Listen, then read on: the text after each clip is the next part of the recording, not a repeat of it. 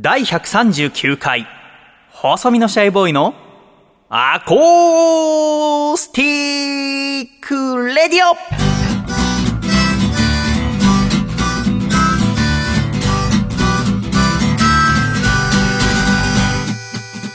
シャイ皆様ご無沙汰しております。細身のシャイボーイ佐藤孝義です。第139回、細身のシャイボーイのアコースティックラジオ。この番組は、東京都世田谷区三軒茶屋にあります私の自宅からお送りしてまいります。今週、一緒におしゃべりしてくださいますのは、楓ちゃんはい。と笠倉くんです。どうぞよろしくお願いいたします。よろしくお願よろしくお願いいたします。今日は後ほどスポンサーの方がいらっしゃるんですけども、ちょいと遅くなるということと笠倉くんがこの後お仕事があるということで、はい先にオープニングスタートしたいと思いますが先週第138回のアコラジは前半楓ちゃんと私、はい後半は笠倉くんと私とゲストの IAMI のお二人とお送りしましたがということは2017年になって楓ちゃんと笠倉が顔を合わせるのは初めてあれ？ということになりますな。あれ？はあ、明けましておめでとうございます。あ、ましておめでとうございます。そうなのよ。あ合ってるつもりでいました。え確かに。、合ってるの？いや、合ってないですよ。僕のいないところで、ケーキバイキングとか言ってないよね。仲良く。死んでるな。ねとっておきのね、話題はあるわけだからね。ずっと僕の悪口言って、ああ、うまいうまい違いますよ。え本当に言ってないよー、ね言。ってないです、言ってないです。言ってないですあの、1月10日で28歳に私がなりましてですね。おめでとうございます。おめでとうございますただ、私、こう、物欲というものがないですし、プレゼントも普段もらわないので、誕生日、自分にじゃあなんか買おうと思って。うん。で、1週間ほど前にインターネットで注文したものが先ほど届きまして、うん。それが今年私に自分で買ったプレゼントはダンベルですね。えーうん10キロと10キロのダンベル。今まで18キロのダンベルと4キロのダンベルあったんですけど、その中間がなかったので、うん。中間の10キロのダンベルを買ってですね、うん。えー先ほど笠倉と楓さんに組み立ててもらうっていう儀式がありましたけど、はいはい。2人の不満そうな顔いやいやいや なんでダンベル組み立てなきゃいけないんだって2人が全然うーん注文書通りに組み立ててくれない説明書通りに、はい絶対にこう高いところで組み立てないでくださいとこう元となる棒があって、バーがそこにこういくつか重りを組み立ててつけていく、全部6個ぐらいつけていくのよね、うん。で足に落としたり床に落としたりしたら危ないから絶対に床に設置した状態でやってくださいっていうのになぜか楓さんがなんかおぼつかないソファーの上で 組み立てようと。してそうですね。柔らかいものの上がいいかなと思って。で危ないと思って一応注意してそれ下でやった方がいいって書いてあったよねっつって、ん。はいって言った30秒後に笠倉くんがなんか膝の上でやり始めて。持ちながら組み立てる。そう中腰みたいな感じ。何それ。もう一それで番危ない体勢で。重い重いっていうかそりゃそうだよと思いましたけどもね。え無事28歳になりました。ありがとうございました。笠倉くんがねたくさん誕生日プレゼントでお菓子を持ってきてくれてはい。ブルボン製品。そうですね。ルーベラとか。はい。いいですね。エリーゼとか。そうですね。それに森永のキャラメル、はい。で佐久間ドロップ。はい。えー、とそしてうまい棒。はい。50本？30本ですね。30本はい。あの大学生のパーティーじゃない。はい、決めました。たこ焼き味だけね、はい。まあ、一番好きだからねたこ焼き味がね。うまい棒の中で私はコンポタージュ味と同じぐらいね。それはね。ありがとうございました、はい。ありがたくいただきたいと思います、あただ私もう生まれてこの方ずっと誕生日の朝に思ってることがあってバッて起きてテレビつけるともう小さい頃からずっと大人が神社を走ってんだよ。会長わかる？あの1月10日にはい。兵庫県の西宮神社で福男を決めるありますね。のがあるのよ、はいはい。神社の行事として、うんあの朝6時に開門して、うん。ズワーって男たちが走って約250メートルのコース、まあ、境内を走って、一番最初に着いた人がその年の福男うん。ってことになるっていうレースをあれ必ず1月10日なの。うん。あの日曜日とかじゃなくてうん。1月10日の朝にやるのよね。それ見てたからちょっとおあれ走ってみたいなと思って今年行こうと思ってたのよ。うん。で予定も立てて結構ランニングもずっと年明け前からしててあれやっぱさランニングとダッシュは違うからさうん。いくらジョギングねたくさんやっててもう全速力でやったら足ね追いつかなくなっちゃうなんてことはよくありますからダッシュの練習とかもしてたんだけど、うん。ホームページ神社のとか見てたら、うん。あれは神社の行事ですのでちゃんとお参りに行きたいよっていう心がないとダメだ。ほそれが大事ですよ。ってただのレースじゃありませんよっていうのを見て、ああじゃあこれはちょっと私はダメかなと思って行くのやめたのよううね、ん。だけどね今年も頑張って多分走ったんでしょうね、うん。福男いつか走ってみたいなと思いつつ。でもやっぱりねそれを見てて思ったのは祭りっていいなと思ったね。うん。私祭りが好きですから。だからこのラジオのイベントもアコラジ夏祭りとか冬祭りってつけるんですけどうん。お祭りってそんな決まったの行こうと思いませんか楓さんあんまり思わないかもしれないですね。はあそうですか。夏にちょっと地元でやって夏たら楽しいなぐらいで。笠倉は地元大阪とかでは？大阪だと天神？ん？天神祭り、うん。河川敷かなんかでは大きな花火を上げるお祭りなんですよね。みんなでこう河川敷陣地取って天神祭りのこう屋台がずらーっと並んでそれの。まあいいんだけどさなんでそんなに自信なさげな。いやちょっと不安なんですよ、あね、あそうなんだ。確かはい。天神祭りじゃないかもしれないってこと？じゃないかもしれないですね。いや大阪の祭りだったかなと思い始めましたね。大阪の祭りでいいんでしょ？天神祭り。だったと思うんですよ。あだと思うのね、はい。あそっかでさやっぱそういう祭りを見てて思うのってさ、はい。もう何百年も歴史があったりするわけじゃない。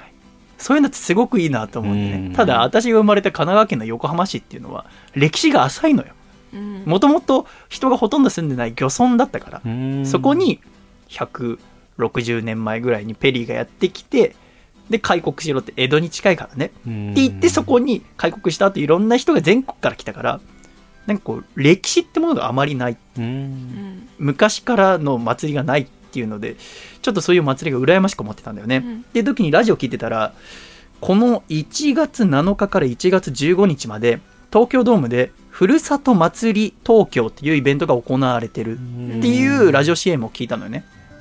でこれ何かっていうといろんな各地方からその食べ物とかの出店というんですかうん。いろんなね食べ物が来てかつ全国のお祭りもその東京ドームに来る。うん。でこれ去年も行われていて去年は約43万人の方がいらした。っていうお祭りが今年も行われるってことでですね。私行ってきました。ふるさと祭り東京で一番最初に見た祭りが高知よさこい祭りです。ううん。んよさこい祭りってどんな祭りか？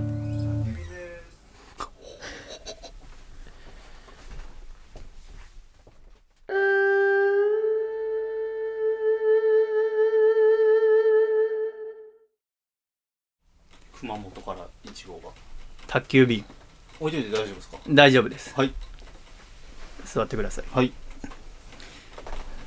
なんと今収録中にですが。はい。あ。今収録中。あ何か発表があるのか。びっくりしたんですけどあのちょうどあの熊本県のねラジオネームいちご屋さんからいちごが届きました。はい。ありがとうございます嬉しいですね。これじゃあ後ほど一緒に食べましょう。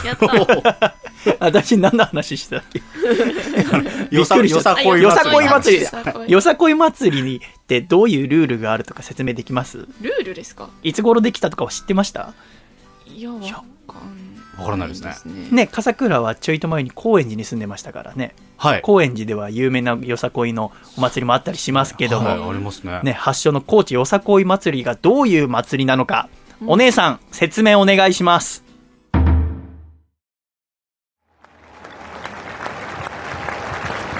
今から62年前高知で誕生したよさこい祭りは戦後の景気南海大震災後の高知市民に笑顔元気になってもらいたいという思いから生まれた人が中心のお祭りで昨年の第63回よさこい祭りでは約200チーム2万人の踊り子が高知の街を彩りました。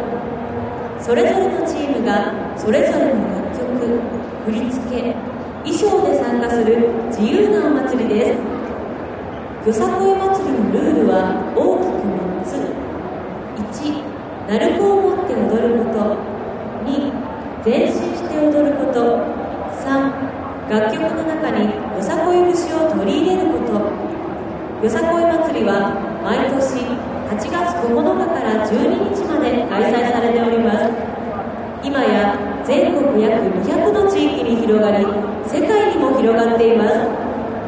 ホニアはよさこいが100年先まで続きますようにと願いを込めて各地でのお祭りや世界への発信を続けています。はい。ということで、お姉さんに説明していただきました。なるほど。うんわかりやすい説明でしたね。わかりやすいですそうねで。すね。高知県のこのよさこい祭りというのは、毎年8月9日から12日まで行われて、うん約200チームで総勢2万人が参加するでしかもそれぞれの衣装でオリジナルの楽曲を使用するらしいんですね、うんで今回このふるさと祭り東京に来てくれたチームはチームホニアというチーム、うん。でこのチームホニアは2016年去年のよさこいで大賞を受賞しているチームなんですね、おう。約70人の踊り子さんがうん。東京ドームにいらしてましたが、ホニアというのは高知県に古くからある方言で本当にそうだねという相槌だそうです。うん。ホニア。でまあこのホニアっていう名前のお店があってうん高知にそのお店は和雑貨を作ってるお店。でよさこいの衣装の受注もしている。だ他のチームの衣装も作ってる。だけどもちろんこの自分のチームのあーあれも作ってるわけでございますけども、ルール聞こえました？はい。よさこいのルール。まず一つ。鳴子を持って踊ること。うん。鳴子って想像できます？のお好み焼きのヘラみたいなのにそうそうそう。音が鳴る そうそうそうそう、あのお好み焼きのヘラみたいな木製のね、はいはい、えーやつにバチがついてるんですね。うん。うん。バチがついていって振るたびにシャカシャカって鳴るっていう。うん。あれを持って踊るっていうのがルール一つ。で二つ目は前進して踊る。うん。前に進みながら踊る。3つ目は楽曲の中によさこい節を取り入れる。この3つがルールらしいです。うんよさこい祭りって私は見たことがなくて。うん。んでどんなお祭りなのかなと思って実際に見てびっくりしたんだけど。ちょっとじゃあその様子をお聞きいただきたいと思います。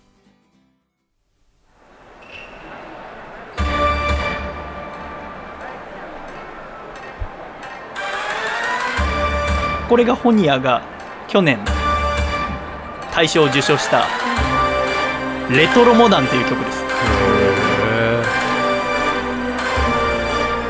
すごくないですか？こういう曲なのかっこいいですね。ねかっこいい。現代的な。そうかっこいい。でこれえっともう少しあと10秒ぐらいしたら鳴子の音が聞こえますのでちょっと耳を澄ましてみてください。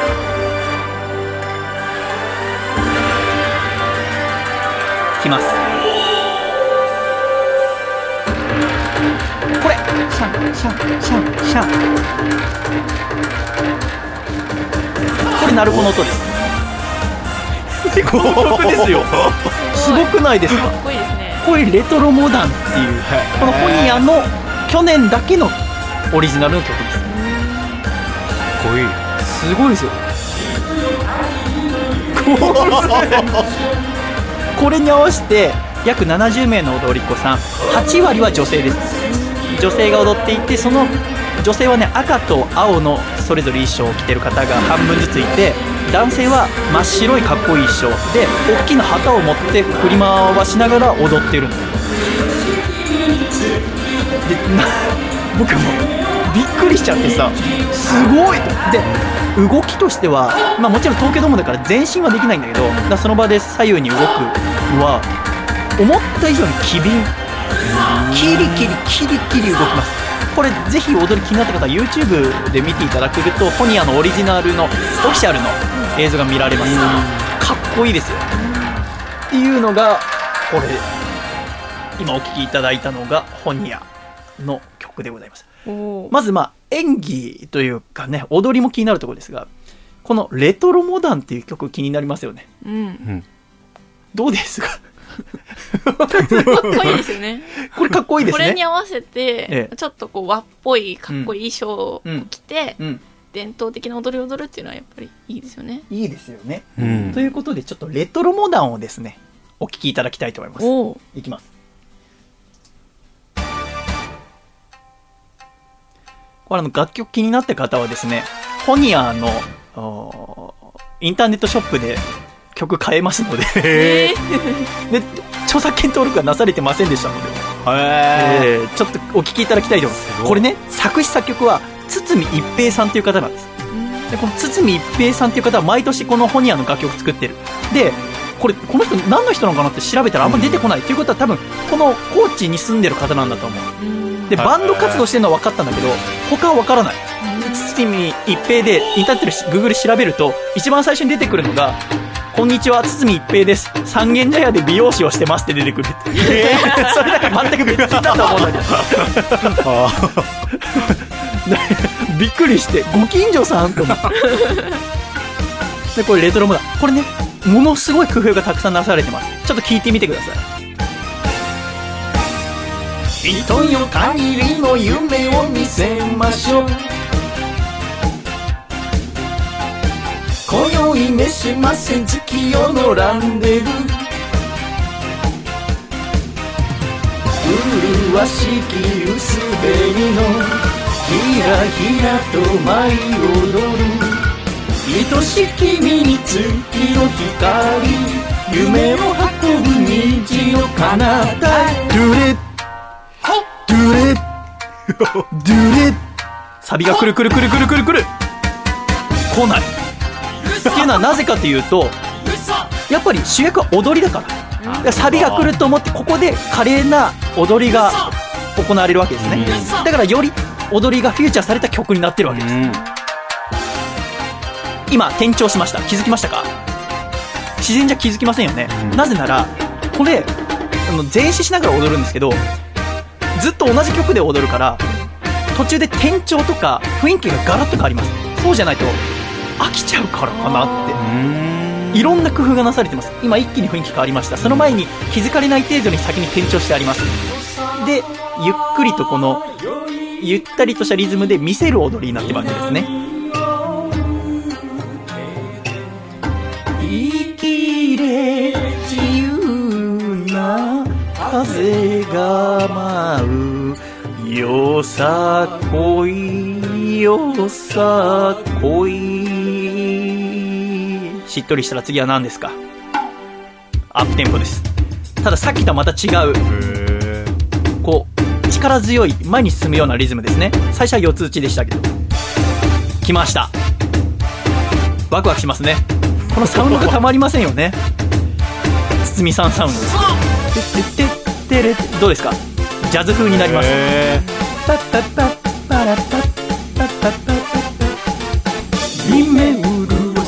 真夏のパラダイス。稲瀬に舞う真夏の夢。はい。踊り見せました。アップテンポになりました。この後にお伝えするのは何ですか？やっぱ投票制だから。チーム名。本人や。ほらチーム名言いますから。もう一回いきます。本人や。本人や。チーム名言います。大切です。もう一回言います。本人や。本人や。大切ですねこれ合言葉踊らにゃそんそんです。何に浮かれて？この後今の流行りあります。今の流行り何ですか？そうラップです。花の都蝶よ花よ。ハラハラウキウキさせましょちょっと懐かしいレトロな大正チックな夢見て 俺の視野今宵は朝まで。さささラップ入りました 流行りも取り入れてますすごい。えよいやさほよいやさほあよいやさほよいやさほ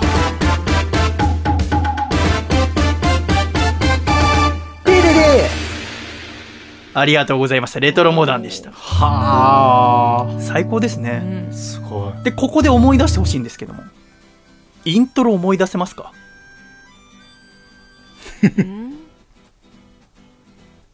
歌い出し思い出せますか？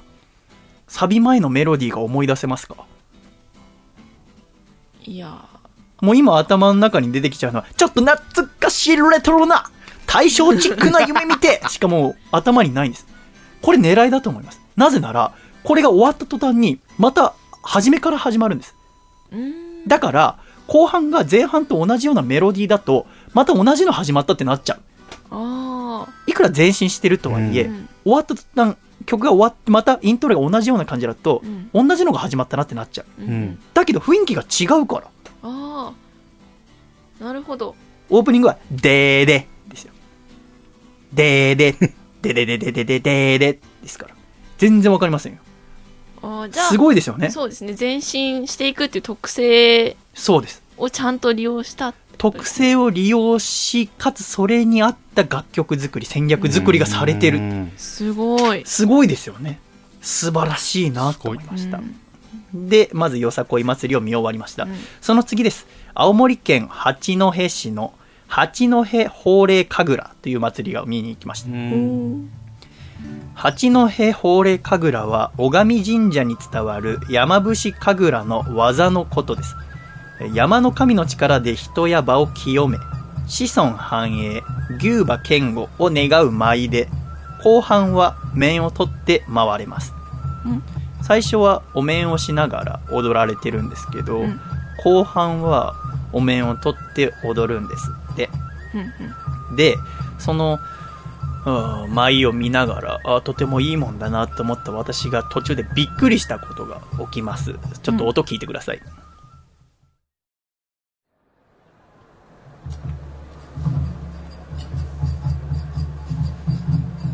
音聞こえますね。この後ちょっと注目してほしい音があるんですよ。何の音か当ててください。うん？まずこれ聞こえるのはまず太鼓の音色。うん。そして笛の音色が聞こえます。この後、あと約5秒後です。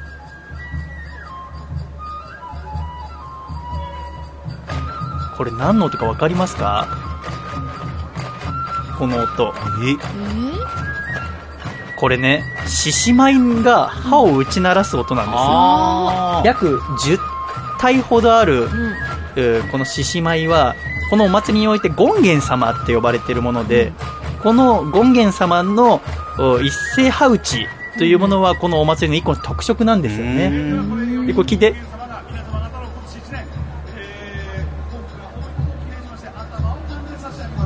おーおー。今月様に頭を噛んでもらうときは帽子をかぶっている方はどうぞ帽子を脱いで頭をかんでもらってくださいこれね今聞こえた？あの権現様が皆様の役を取り払うために頭を噛んで差し上げますって言ったの。でね私獅子舞トラウマなの。えー。子供の頃には栃木で家を買うってなってで栃木に獅子舞の文化があるかどうかはあんまり分かんないんだけどなんかその家を建てた時に獅子舞が来たんだよ。うん。で 頭を思いっきり噛まれたんだよ。小学1年生の時に。で耳と耳が挟まってすごく痛くて、はい。で怖かったんだよ。赤い獅子舞で。この八戸法令神楽の獅子舞は真っ黒い漆塗りなんだけど、うん。だからもう怖くて、うん。でも10体ほどある獅子舞がこの祭りでどんどんで前来るから逃げるわけにもいかないしまあまあ前で見てたからだから私はちょっと決意を決めてトラウマを拭い去ろうということで頑張りましたのでその音声ちょっとこの後聞こえます聞こえ聞いてください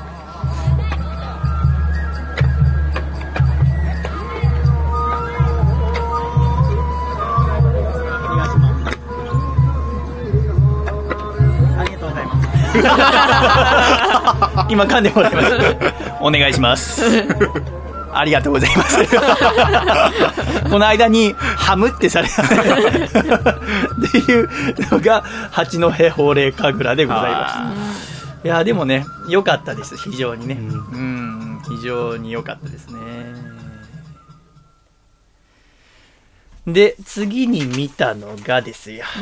うんたくさん見ましたねたくさん見ましたよ。たくさん見たんですけど、うん一つ、えーこちらどこ行ったあの石川県の切子祭りという祭りがあってうん。その切子祭りを見に行ったんです。でこの切子祭りはあすごいなと思ったのは江戸時代にできたお祭りで、うん。えー豊作や大量を祈願して作られたお祭りなんですね。で毎年石川県では7月から10月に約200の切子祭りがある7月から10月の間に200の切子祭りが各自治体とかで行われてるんでしょうね。でねこれすごいなと思ったのは、うん。このあ能登半島能登から出て行って東京とかに行った若者は盆や正月に帰ってこなくてもこの切子祭りには必ず帰ってくる。へえ。なんか聞いたことないですかそういうの。うん。あの人あの祭りは絶対行かなきゃいけないらしいよみたいのは聞いたことあったんですけどまさか本当にねそんなたくさんあると思ってなかったし、この切子祭りっていうものは実際にね、えー出汁が出てきてそれを見て、まあ、ものによってはもういろんなその200の中にいろんなうん祭りがお切子祭りの中でもあって、海に入ったりとかその出汁を炎の中に投げ入れたりとか、うん。あとは中には16メートルもの高さのものがあったりとかいろいろあるらしいんだけどそういう文化ってすごくいいなと思うんだよね。うん。でこの切子祭りは日本遺産に指定されております、うん。このお祭り自体がね。で、えー最後、うんまあ、他にもたくさん見たんだけどね、今日紹介する最後は鳥取シャンシャン祭りです。お。この鳥取シャンシャン祭りはちょっと音はご紹介できないんだけども、うん。うんこれはね毎年8月に鳥取市のお街中で開催される祭りで4000人以上の踊り子が色鮮やかな飲酒和紙と鈴を飾り付けたシャンシャン傘で一斉に踊ります。盛大かつ優美なお祭りでございます、うん。なんですね。ですごく綺麗なそのシャンシャン傘っていうのを持ちながら振ると鈴のがついてるからシャンシャンってその名の通りになるんだけども、うんうん。で今回この舞台には女性3人がこのお祭りを紹介しに来てたのねでそれの3人は誰かっていうと第18代鳥取シャンシャン鈴の音大使でございます。その要は鳥取に住まれてる方で毎年変わるの。うん。毎年6月に任命されて翌年の8月で終わるっていうのなんだけどそれが今もう第18代なんだけど。うん。その女性の声をちょっとお聞きください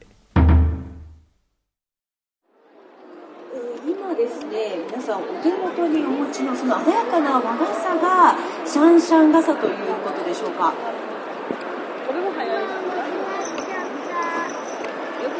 の傘について少し紹介させていただきます、先ほどもご案内いたしましたがこの傘には鈴がついておりまして踊りのところどころでこのようにシャンシャンと音が鳴ります。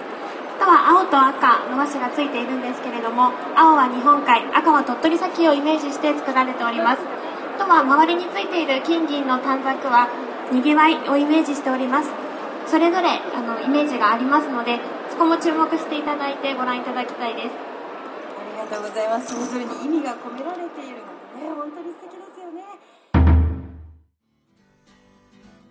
で今お聞きいただきましたのがそのお鳥取シャンシャン鈴の音大使のおうちの一人下田千奈美さんのお言葉だったんですけどこれ何をお伝えしたいかってやっぱり各地方の方々が東京に来て自分の住んでる場所のこと特産物お祭り文化を知ってほしいってことでうんえりすぐりの美女を連れてくるんですよね。あ でいろんなお祭りでやっぱこういうねなんたら大使ってミスなんたらとかうん。いるんだけど、特にこの鳥取、えーシャンシャン鈴の音大使はすごく可愛らしくてでいいなと思ったわけ。年も自分と近そうだったし、ん。で帰りの電車の中で調べたらすごいえーその鳥取シャンシャン鈴の音大使のフェイスブックがあったわけ。ーうん。要はどういう活動をしているかっていうのをずっと以前から記録しているものがあってそこに、うん、約ね1週間に1回ぐらい活動してんのよ。うん。いや週末とかにいろんなお祭りに行ったりとか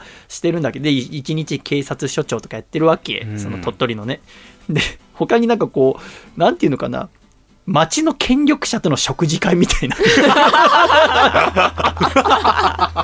それそれ載せる必要だからおじさんたちは嬉しい。まあその大使も嬉しいだろうけど、なんかその町の権力者とかなんか政治家とかさでっぷり太ってちょっとハゲちゃったみたいなさでも元気なおじいちゃんってさその鳥取っていう土地ね昨年2年前か私ライブで行かせてもらったけどすごくみんな優しくてさそのなんか感じがすごく良くてさ。うん。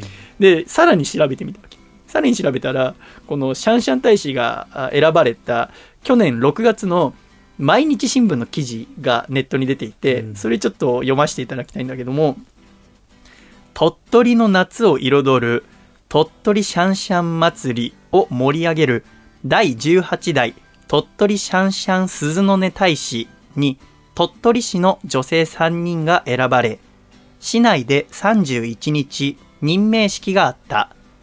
今後県内外で祭りの PR 活動をする。任期は来年8月13日まで。就任したのは県立歯科衛生専門学校1年北村ゆなさん19歳。会社員下田千奈美さん26歳。会社員森本千恵美さん26歳。応募した10人の中から選ばれた。これこれ読んでええ これね思ったのは下手に3000人の中から選ばれたとかよりも10人の中から選ばれたの方がすごいよ。しかもおそらくだけど同じ要は鳥取市に住んでると思うんだよね。うん。で年も近い。でやっぱ皆さんねやっぱ出てみなよみたいに周りから言われると思うんだよね。綺麗だから。うん。で言われた者同士の10人の中から3人が 選ばれた、まあ、年齢もまちまちなんだけども、うん。絶対顔見知りだとは思うんだよね。うん。で勝った負けたとかさで町の権力者との食事会でしょ。一日警察庁長消防庁長。そのいろいろ考えちゃってさ。でますます調べてったらさその一人一人の個人のフェイスブックのページとかも出てくるわけじゃない。したら大体の住所特定できちゃう。いやいいやいや。いやいやなんかさ、ちょっと、セキュリティに対する考えが甘いんじゃないかな。田舎の方が甘いのかなと思いながら。そそれわーって見て、なんかもう、がぜん、今これ、いろんなお祭り、今年の夏行きたくなってんだよね。まず、よさこいも行きたいし、シャンシャン祭りも行きたいなと思いながら。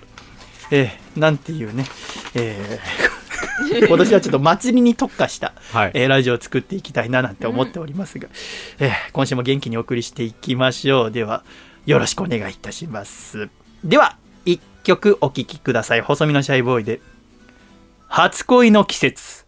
ひとりぼっちさひとりぼっちさ懐かしむ場所もなく眠れぬまま夜のさなかさま。よってみてはどこかへ消えた。淡い記憶の影をそっと撫でてみた。かすかなぬくもり。まだ確かに残っていた。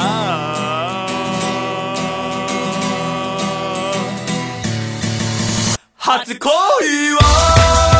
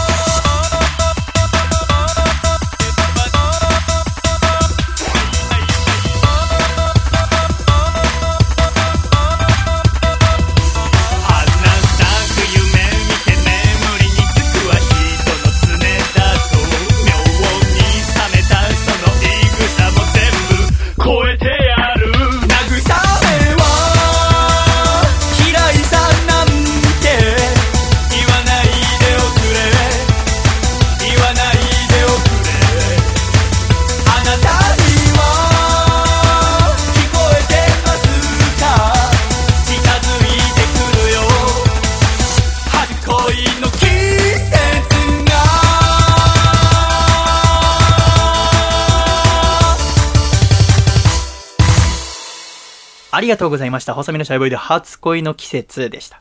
では、ジングル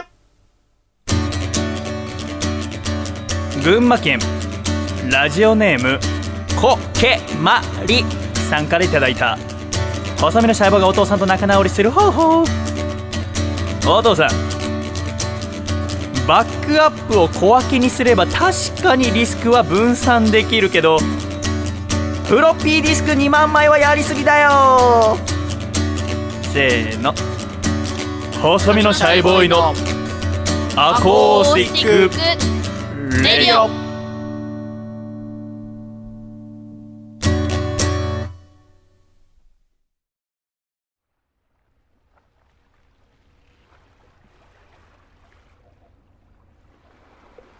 シャイということで、改めまして、第139回、細身のシャイボーイのアコースティックレディオは、細身のシャイボーイと、楓ちゃんと、笠倉くん、そして、今お仕事が終わって、参加してくださいました、スポンサーのウニウニさんと一緒に、今週はお送りしてまいります。ウニウニさんもどうぞよろしくお願いいたします。お願いします。いやはや、お仕事お疲れ様でございました。今日はウニウニさんが来る前に10分前ぐらいですかね収録中熊本県のラジオネームいちご屋さんからいちご農家をされてる方で、作ったいちご毎年送ってくださるんですけど、あのちょっと今 僕にとっては時々こうなんていうのかしら嬉しいことにリスナーの方からこう農産物が送られてくるんですよ。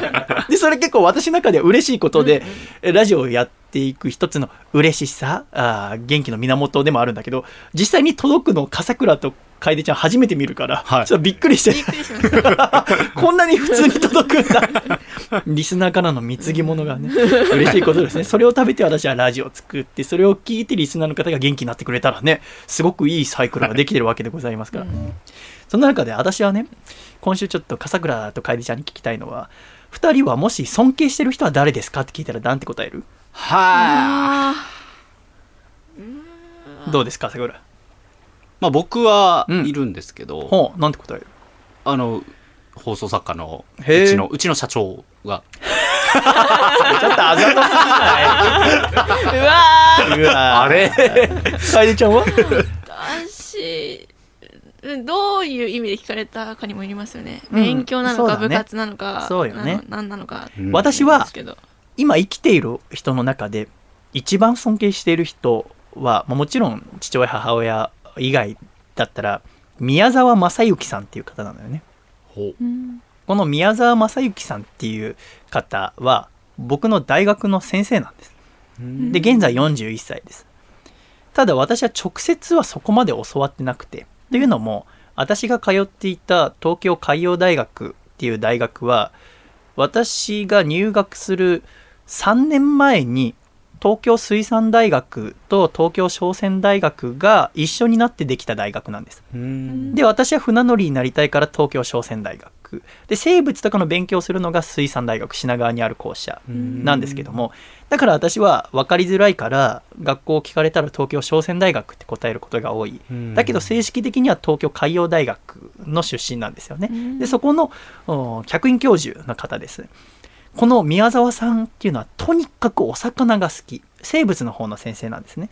でそのお魚について自分が知っていることを人に伝えることによって人が喜んでるのを見るのが好きな人うん。でそんな先生が生まれて初めて好きになったのはお魚じゃなくてトラック。働く車が好きになったんですね、で先生はとにかく小さい頃からそのトラック働く車をたくさん絵を描く図鑑をたくさん読んで絵を描いて街中に見に行ってまた絵を描いて図鑑を見てっていう生活をずっと繰り返す、一つ好きになったらずっと好きになる人だったね、うん。そんな先生が小学校に入ってトラックの次に好きになったのが妖怪。三月しげる先生の「ゲゲゲの鬼太郎」を読んで、何この気持ち悪いうねうねした生き物って思ってたくさん図鑑を読んで水木先生の漫画を読んで挿絵とかも全部書き写してみたりしてそうやってえこの宮沢先生はいろんな絵を描いて図鑑を読むっていうことを自分の中に自然になっていったのよね。で先生は小学2年生のある日運命の出会いをする。お先生が小学2年生、その日たまたま日直でした。なので、授業が終わった後、黒板を消すのが日直の仕事だったんだって。だから、休み時間黒板をきれいにして、席に戻ると、クラスの人気者の男の子が自分の席に座って、さっきまで授業で使っていたノートに何か落書きをしてる。うん。で、先生が、宮沢少年が席に戻ってきたのを見て、あって言って、慌ててノートを閉じて、みんなの元に戻っていっちゃった何を書かれたんだろうと思って、宮沢くんはノートを開いてびっくり。得体の知れない頭の大きくて口が飛び出ている足が何本もある怪獣みたいなものがウルトラマンと戦っているんだ。で、その黒い物体はなんか黒い何かしらを吐いてウルトラマンに応戦しているっていう。それがものすごく迫力があったんだって。で、これは何？って聞いても、その書いた男の子は教えてくれない。ニヤニヤしてるだけ。うんでも、あまりに迫力がある絵だったから、その後の授業中もずっとその絵ばっか気になる。で、学校が終わった後、図書館に駆け込んで、図鑑をたくさん調べる。動物図鑑載ってない。妖怪の図鑑も載ってない。植物の図鑑載ってない。って言って最後に見た海の生物っていう図鑑の中にあったのがタコという生物。うん。宮沢少年はタコは食べたことはあったけど、うん。丸ごとは見たことなかった。だから知らなかった、あこれタコって言うんだ。タコってこういう見た目してるんだ。タコって面白いなってなったのが宮沢少年と海の生物タコとの出会い。そうなったらもう夢中になっちゃって帰り道魚屋さんに寄ってタコを見る。で丸ごとのタコを売ってるようなお魚屋さんがあったんだって、うん。でもやっぱり2000円ぐらいしてしまう。小学生には高いよね。でお母さんにもおねだりできない。なあもうがっかりだなタコ自分の家に欲しいなと思って一緒にお母さんと買い出しに行くんですね夕飯のスーパーに、でもちろんタコは買えないおねだりできない。だけどおでんのコーナー見たらおでんのコーナーにちっちゃいタコがいるイイダコですねうん。イイダコが1杯50円で売ってたんだってこれならお母さんにお願いできるって言って、お母さんこのタコ買ってって言っていいわよって言ってお母さん買ってくれたタコを少年は家に持って帰ってからずっと手のひらに乗せて絵をたくさん描く。タコ面白い、タコ面白いって言って、そこでもう夢中になっちゃうわけでございますよね。で、そこからはもうタコが大好きになったからお母さんに毎日タコ料理にしてっていうタコ毎日食べたい。タコのこともっと知りたい。うん。で、週末はあ水族館に行く。開園時間から閉館時間までずーっとタコの水槽の前。うんタコはあまり動かないし、うんずっとなんかこう壺みたいな中にいるから、うん、たまに動くだけで嬉しいんだって。ずっと出てないから、あ、ちょっと見えたとか、今日は結構ん前足動かしてくれてるとか、前足とかないかあれ。っていうので、ずっと見ている。ただ、その宮沢少年の興味を持ったことにお母さんは全部付き合ってくれる。そっから1ヶ月間毎日タコ料理。うん。一日も欠かさず。それにお兄ちゃん、二つ上のお兄ちゃんも付き合ってくれるんだって。うんへえ、ねえお前はタコ好きなんだねって付き合ってくれて。で、そんなこともあって、どんどん好きっていう気持ちが高ぶっていく。うんもっとタコに近づきたい。でも、水族館だったら、大きな、ね、ガラスがあって近づくことができないっていう時に、友達が、えー休み時間ずっとタコの絵を描いている宮沢少年を見て、お前タコ好きなんだって。うちのおじいちゃんがタコ取り名人だから、夏休み入ったら一緒に行こうよって言って。へえ。え？タコ？触れんの生きたタコ？え？って言って宮沢少年は友達と夏休みに入って一番最初の休みの日におそのおじいちゃんに会いに行く。おじいちゃんよろしくお願いしますって言って。でそのタコの取り方がどうやるかっていうとカニが必要なんだって。うんカニを使ってタコを取るんだってだから長い竹の棒の先にまず魚の切り身をつけるうんで、その横に丸っこい輪っかがついてる。で、それをこう岩場に下ろす。そうするとカニが出てくる。で、カニがその魚の切り身を取ろうとして手を伸ばした瞬間にキュッと糸を引っ張って輪っかを閉じて、その石ガニを捕まえる。うんで、たくさん石ガニを捕まえたら、それを針の先につけて、えー防波堤やテトロポッドの奥にいるタコをそれで捕まえるっていう両おじいちゃんをやってる。で、やっぱ名人だよね。石ガニを捕まえて、じゃあ行こうって言って防波堤行って、糸を垂らしたらしばらくしたら、本物のタコが出てくる。うんその瞬間、宮沢少年、嬉しくて、あタコだ、タコだ！って言って、おじちゃん頑張って！って言って、おじちゃんスッて取り上げて、足元にタコを着て、もう大興奮だよ。ここまでずーっとタコに会いたかった。でもなかなか会えなかっった。唯一触れたのはおでんの飯だこですから、うん。やっと初めてタコに触れるって思った瞬間におじいちゃんがタコの胴体と足の間のところに親指をグリッと入れ胴体をぐりゅっとひっくり返し内臓をブチッと引きちぎり 頭を岩張りガンガンガンガン叩きつける。宮沢少年の周りには内臓体液いろんなもの炭まき散らかされて大絶叫「あー何すんの？タコをこんなことしちゃダメだよ」って言った瞬間におじいちゃんが不思議な顔して「こうしなきゃ美味しくなんないんだよ」いや取れた瞬間にやっぱ締めるということが大切なんですね。でこの時に宮沢少年は釣りっていうのは食べるためにすることなんだなって思うんですね。うん学ぶんですね。で学んだ、うんまあ、タコのことはずっと好きなんだけど同じように水族館に行っても今度はタコだけじゃなくて他の魚にも興味を持つようになるの。でだんだんと次に興味を持ったのはウマヅラハギ魚屋さんにも置いてあることはあります。カワハギって書かれてることはありますけど、うん。馬面ハギが好きになる、うん。真正面から見ると馬の顔みたいに長っぽそい顔をしているハギです、であすごいこれいいなって思って馬面ハギがいつも置いてあるこの宮沢くんの家の、え2つ駅先にある大きな魚屋まで毎回うん学校が終わるたびに行くようになってでそこのお兄さんとも仲良くなる。ただそこにいる馬面ハギは顔が切り取られている。もうむき身の状態なのね、うん。えなんで丸ごとじゃないの？ってお兄さんに聞いたらこれはねあの馬面ハギっていうのは肝が美味しいんだ。内臓が美味しい。だから漁師たちが市場に出てくる前にもう食べちゃってんだろうなだから市場に来る状態でもうこんこうなってんだよ。うん。っていう聞いたんだって。ああでもな馬面ハギちゃん可愛いから飼いたかったなって飼育したいなって宮沢少年は思うんですね、うん。そんなある日の帰り道通り道の割烹料理屋高級店の前ってさ水槽が置いてあったりするじゃないですか、はい。でタイが泳いでフグが泳いで、そこに馬面ハギがいたんです。馬面ハギちゃんだと思った少年は慌てて家に帰ってお母さんにお願いする。お願いします。馬面ハギどうしても買いたいんです。これからいい子にしてるから勉強も頑張るからお願いだから買ってくださいって言って、お母さんいいわよって言って車でそのお店まで連れてってくれて、やったって言って、お母さんとその高級な店内に入っていき、少年は言うわけでございますね。表の水槽に入っている馬面ハギをくださいって言って。板前さんはニコってして、いいよって、ちょっと待ってなって座って、えー10分ぐらいしても出てこないんですよ。どうなってか分かりますよね。姿作りで船盛りになった馬面ハギが顔はピクピク、尾っぽはもう動いている。だけど刺身の状態で出てきて、いやータコの時と一緒です。何してんのって。え、でもさっき馬面ハギくださいって言ったよね。違うよ、買いたかったんだよって言って。いやでもここお前、割烹料理屋だよって。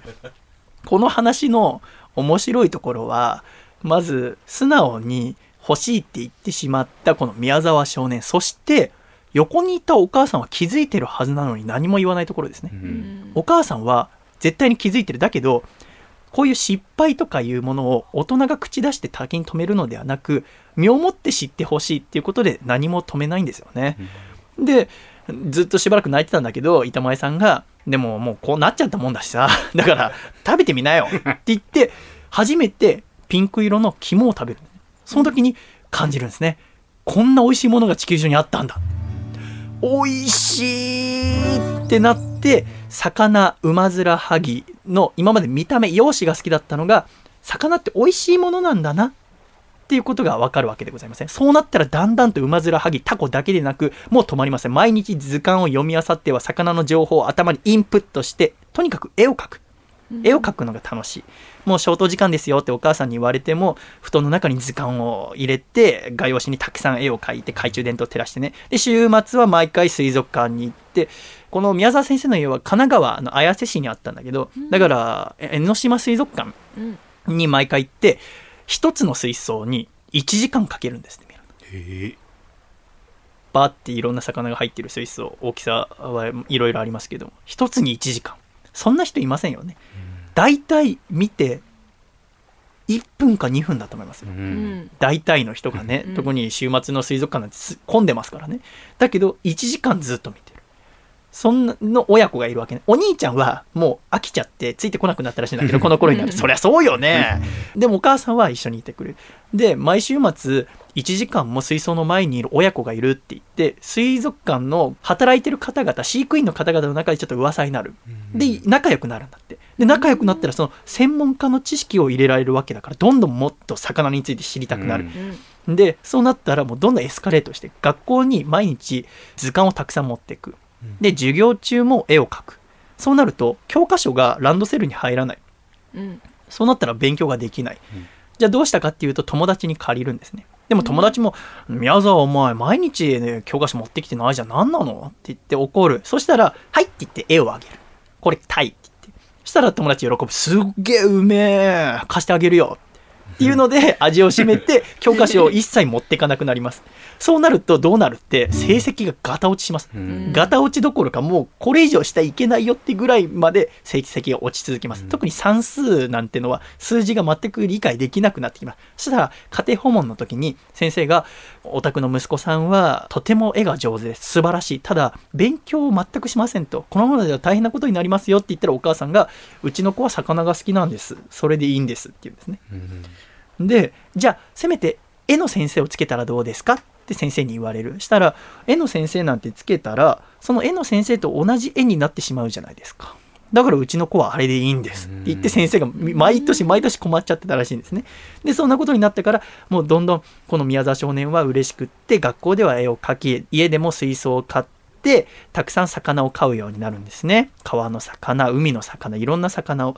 で、図鑑をもう綾瀬市のありとあらゆる図書館に行って借り尽くしてるんですよ。もう全部借りたんじゃないかって言ってました、先生は。で、読み終わった後に、だんだんと気になったのが、これ誰作ってんだろう？で、一番後ろの著者名を見たときに、奥谷隆先生っていう方が書いてるということがわかるんですね。うんもうほとんど、どの図鑑を見ても裏には奥谷先生の名前。で、奥谷先生の横に毎回書かれているのが、かっこ東京水産大学って書かれてる。なるほどな。奥谷先生では、東京水産大学の教授なんだな。そこでさかなクンは将来の夢が決まりました。言っちゃった これはさかなクンの話です。将来は僕は奥谷先生みたいに水産大学の先生になって図鑑を作りたいです。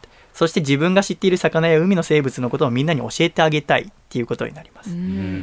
で、この頃から中学校に入ります。中学校に入ってだんだんとあだ名としてさかなクンと言われるようになります。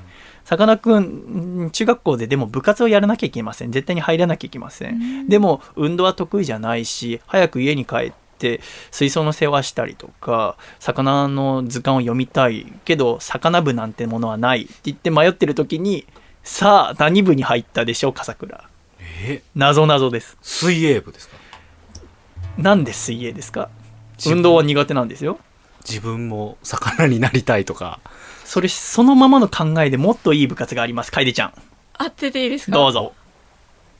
さかなクンはお魚が好きなんですよね。ええお家で水槽でお魚を育てたわけですよね。そうです。その頃もう10個の水槽持ってました。吹奏楽部ですね。そうです。あ笑っちゃうでしょ？友達がい、ちょっと体験入部行くんだって、吹奏楽部行くんだっていうのを聞いて、え、吹奏楽部なんてあんの、ギョギョって言って、入っちゃうんです。これ、もうちょっと時代飛ばしますけど、こっからずっとサックスなどをやって、この間、東京スカパラダイスオーケストラに入りましたからね。ああ。さかなクンが CM コのラボでやってましたね。すごいですよね。なぜかって吹奏が好きだからです。すごい。で、うん、しかももっとすごいのは、そのうん吹奏楽部の後輩に、おじいちゃんが漁師やってる子がいて、ある日、おじいちゃんがカブトガニを送ってきてくれるんですよ、学校に。うん。珍しい生きた化石ですよ。うん。で、これを学校で飼ってくださいって言って送って、つがいで送ってきてくれるんですよね。で、結果的にさかなクンたちはそれを人工繁殖に成功させるんですよ。中学生で。え全国初です。カブトガニの繁殖を成功させて新聞に載ります。はあ。もちろん宮沢くんの名前で。で、高校生になります。高校生になっても魚好きはどんどん止まることは知りません。そんなあ転機となるのが高校2年生の冬です。たまたまテレビを見ていたら、テレビチャンピオンっていう番組で、全国魚通選手権っていう番組をやってました。第2回魚通選手権。で、そのチャンピオンが番組終わった時に、おい、俺にかかってこいって視聴者に言ったんですね。それを見た宮沢くんは、その番組見てて、なんか2、3問答えられたんだって。うん。あこれ僕にもできるかもしれないって言って思って人の表に立って話すこととか今までやったことないけどその時だけはすごくワクワクしてテレビ局に手紙を書いたんだって、お僕はお魚が大好きですっていう絵を描いて送った、でもそんなことしても別に何の音沙汰もないの分かってるから出した後にちょっと恥ずかしくなったんだって。ああ一時の熱でこんなことしちゃった。僕はこんな人間じゃないのに、そんなことしてたら、約そこから4ヶ月、高3の春になるわけですね。テレビ局から電話かかってくる。もしもし、テレビチャンピオンです。今から予選を行います。って言って、そこから魚のクイズを出される20万。で、その成績が優秀だったので、第3回全国魚通選手権に出ることになるんですね。さかなクン、今まで高校生で出た人はいません。周りはこう、いろんな大学の先生だったり、研究施設のお偉いさんの中で高校生が奮闘するんですね。いろんな問題答えて答えて答えて答えて答えて答えて、なんと決勝戦、トップ2に残ります。で、最後に出てきた問題がですよ。まずここにブイヤベースがあります。食べてください。このブイヤベースの風味だけで使われている7種の魚介類をすべて答えなさいという問題です。宮沢くんはものすごく魚の知識があります。ただ、魚も自分でさばいたり、お魚屋さんでバイトしてたこともありますから、うんことはできるんだけども、高級料理とかの知識はあまりなかったんですね。で、結果決勝戦で負けてしまって準優勝。もちろんものすごいことですよ。ものすごいことなんだけども悔しい。もっと僕はできるはずだって言って翌日から猛特訓が始まります。お母さんは毎日毎日魚の料理工夫して食べる前に息子に目隠しをしてはいどうぞ。これは何ですかっていうクイズを出します。二つ上のお兄ちゃんは一生懸命バイトをして普段絶対行けないフランス料理屋に二人で行ってどうぞこれ食べて。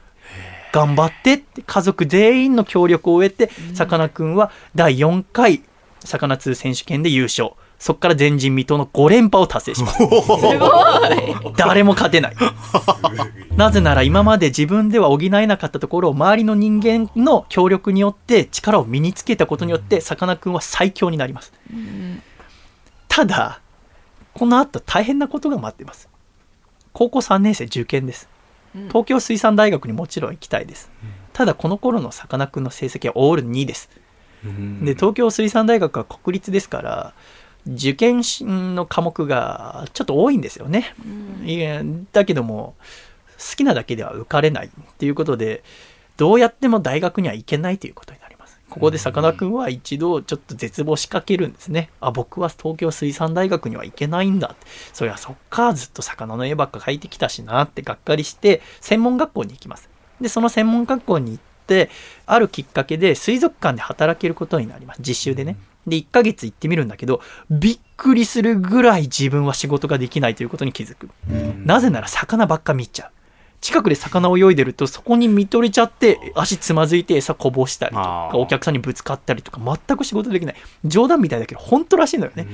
後にその働いてた水族館の館長さんがお話ししてるんだけどこの子本当にダメな子だったっていうのよね。仕事は全くできなかったでそれをもあって水族館で働くっていうこと。もちろんそれもあったんだけどあとは自分の好きな魚が水族館にいるとは限らないということもあって熱帯魚屋さんでバイトをするようになるんだね熱帯魚屋さんで専門学校出た後アルバイトをするようになる。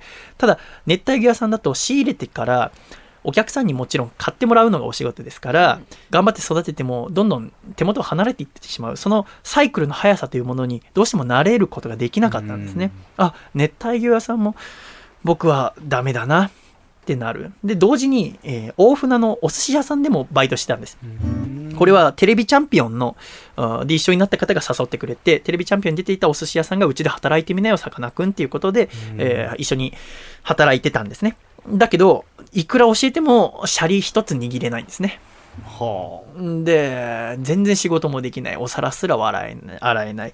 で、何の仕事もできないっていう中で、どうしたらいいのかなと思ってた休憩中に、えー仕入れたお魚の絵を描いてたんだって。それを見て大将が、すごく綺麗なお魚だね。何よりも表情がすごくいいねって、あの、宮沢くん、君は本当に寿司職人には全然向いてない。はっきり言う。君は本当にダメ。ただ、この絵は素晴らしい。一つお願いがあるんだけど、このお店の外側の壁に君の絵を描いてくれないか。うんってお願いされるんです、宮沢くんは。それがきっかけで、もうその壁いっぱいに好きな、このネタになっているような魚を全部描くんですね。で、だんだんその大船のお店の壁画が話題になる。すごく綺麗だね。うちの店にも描いて、あ、これすごく素敵。うちの学校にも描いて。で、それがだんだんと主な収入源になっていくんです。絵を描く。好きな絵を描く。どういう絵を描いたら人が喜ぶかな？どういう絵を描いてほしいのかなって考えて絵を描くことが主な仕事になっていく。で、それを聞きつけたあるテレビ局が取材させてくださいって言って30分間のドキュメンタリー番組を作るんです。で、それがすごく反響があって、それを見たあるう芸能の会社があなたの仕事を応援させてくださいって言って、そこで所属することになる。で、そして、えー名前は何にしますかって聞かれた時に、ずっと昔からあだ名でさかなクンって呼ばれていたから、じゃあさかなクンにさせてくださいと言って、さかなクンっていう名前で活動し始める。なので、さかなクンとして仕事を始めた最初のお仕事は、魚専門のイラストレーターです。絵を描くというお仕事なんですね。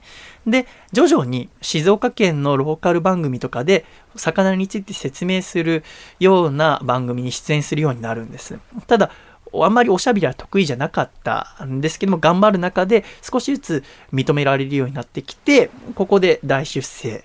動物奇想天外という番組に呼ばれます。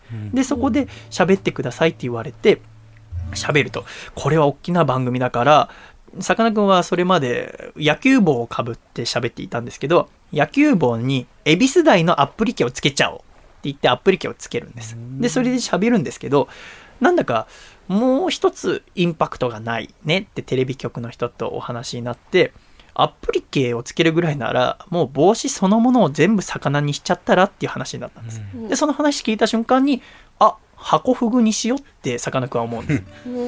これはなぜかっていうと、さかなクンが小学3年生の時に旅行をしていて、家族でね。で、その旅行先に大きな水槽があったんだって、お魚屋さんなのかな。で、そのあ水槽の中には、タイとかブリっていった、すごく大きくて元気な魚がギュンギュンギュンギュン泳いでいる。ただその中で、ちっちゃな一匹の魚がひょこひょこ泳いではタイに吹っ飛ばされ、ブリに吹っ飛ばされ、いろんなものに吹っ飛ばされ、でもまた元の位置に戻ってひょこひょこ頑張って泳いでる。それがハコフグだった。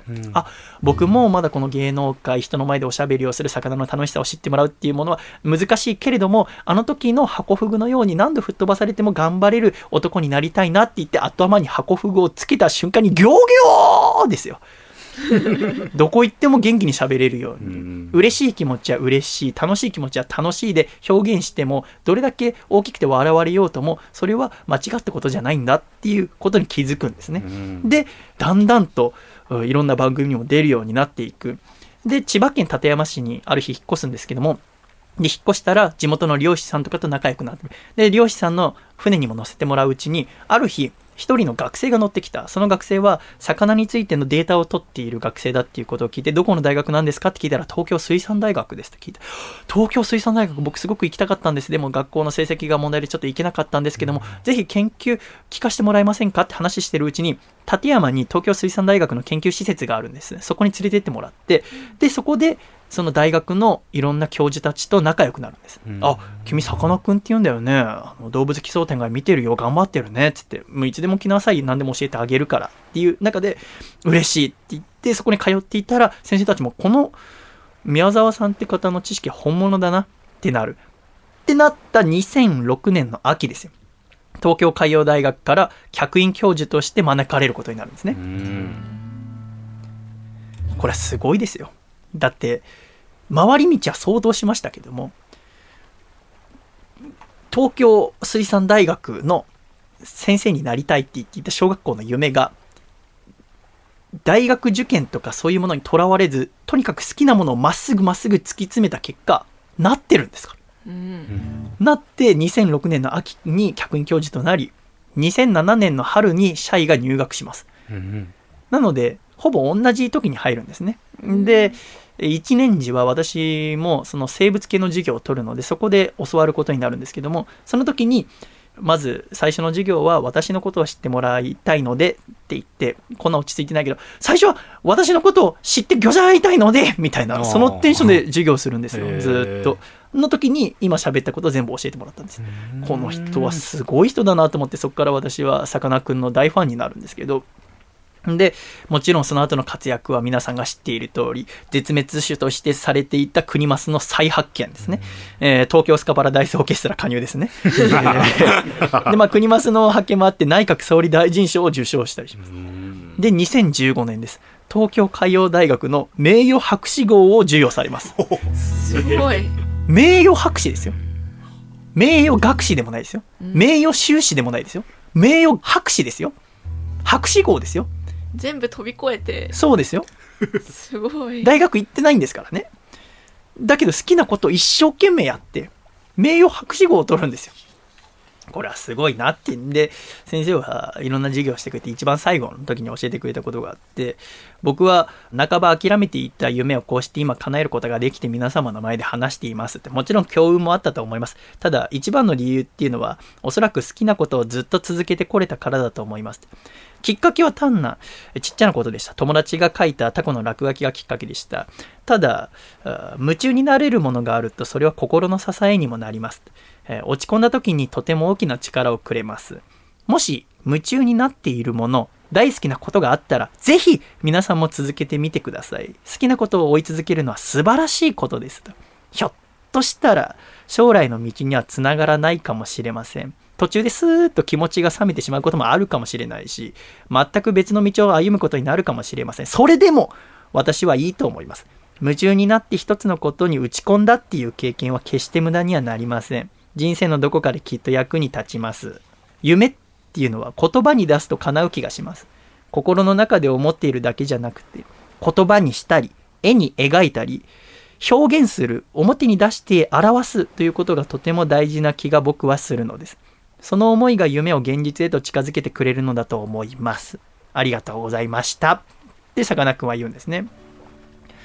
私はこの話が大好きでね、その後さかなクンの講演などは品川キャンパスにも聞くように行くようになって、さかなクンの講演は子供たちにも大人気ですので、文化祭など、あと海の日などのイベントは子供たちが大勢来るんですね。で、公演にもたくさん種類があるんですけど、例えば2日連続の公演とかだと、内容がほぼ一緒だったりすることももちろんあるわけですよね。うんしたら、魚クイズが1日目分かんなかったやつが2日目は分かるわけじゃないですか。うんで、それに答えたら、さかなクンの直接描いてくれた絵がもらえるんですよ。そのクイズで使った絵がもらえるのね。めちゃめちゃ欲しいわけ。だから、頑張って手を挙げている5歳児ぐらいを押しのけていこうかなと思うんだけど、あとはもう、ね、これなんだって言ってるぐらいじゃ分かんなかったりするから、もうヒントも何も出てない状態ぐらいで、入って手挙げようかなと思ったんだけど、それはダメだなと思ったから、私はそ見るだけにしてたんだね。まあ当たり前だけどね。えーそんな時、修士、大学院1年の冬かなんかに私はずっと同様安定台っていう波を打ち消す機械を作ってたんだけど、校舎歩いてたら、さかなクンが前から歩いてきて、あっと思って、さかなクンって思わず声かけて、で、したら先生はいつもギョギョって言うんだよね、話しかけられたら。ギョギョって言って、何ですかって言うから、僕あの、研究室ここなんで、ぜひ見てってくださいって言って、自分の研究見てもらって。で、すごい質問してくるのね。全然興味がないってことはないと思うけど、専門分野違うから、うん僕は機械工学だから、うん全然ほぼわからないはずなんだけど、あ、これはこうなんですねって、あ、水先案内人の船につけたらこうやって役に立つんですねってすごく聞いてくださって、どんどん聞いてただ、今度僕が時間なくなっちゃってるのよ。次、あの別の横須賀のジャムステックに行かなきゃいけない時間になって、すいません、僕もう行かなきゃいけない。ただ、私、さっき言ったようなこと、僕すごく講演会とか行ってて、大好きなんですって、あの、一年時に聞いた話とか、すごく心に残ってます。だから、本当はもう、サイン書いていただきたいんですけど、今ちょっとこの子にはもうパソコンしかありませんので、ぜひ、あの、いつか色紙持って伺いますので、その時ぜひ、なんか書いてください。って言って、ありがとうございましたって言って、えー別れたのよね。で、びっくりしたね。翌日、研究室行って、席座ったらその席にさかなクンからの色紙が置いてあった。書いてくれてんだよね。どこぞ購買とかで色紙かなんか買って、欲しいって言ってたなって言って書いてくれてんだよね。ふえー、かっここいいと思って、こんな男になりたいって僕は常々思ってます。では私が心から尊敬しているうん男の人の一人はさかなクンという方です。ねえ、なんか、好きって素晴らしいなって思いますよね。好きってすごいなって、たまにこうラジオが好きでラジオばっか考えてていいのかなって思うときは、すぐにさかなクンの書いて、さかなクンは図鑑ではないんだけど、魚を紹介する子供を新聞に載せる本を集めた、あ記事を集めたものがあって、それを読んだりすると、あ、好きで大丈夫だって思うようにしてるのよね。だから、もし気になったら、さかなクンの本や、あとカレンダーもね、すごく素敵なので、読んでみてはいかがでしょうか。というお話でした。ありがとうございました。では一曲お聴きください。細身のシャイボーイで。明日革命。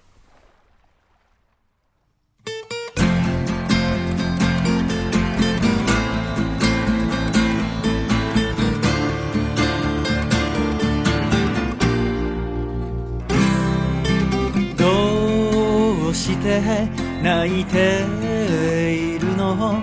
冷たい雨に打たれながら壊れた希望のかけら夜の向こうを投げてみな。明日目覚ませば世界は輝いてこぼれ出た涙も虹へと変わるだろう。明日目覚ませば全て始まるから決意を固めたら目をつむりおやすみ明日。明日。明日。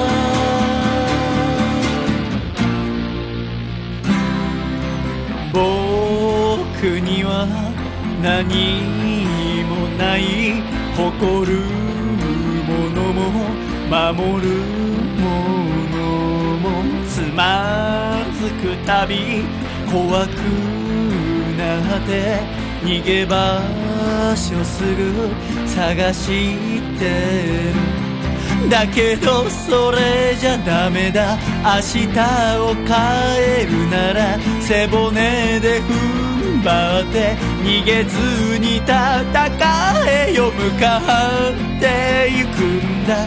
後手に回っちゃダメだ。成し遂げるためなら走り続けてやる。明日目覚ませば世界は昨日より強く君のこと試してくるだろうだけど負けないで心を燃やすんだ決意を固めたら目をつむりおやすみ明日明日明日。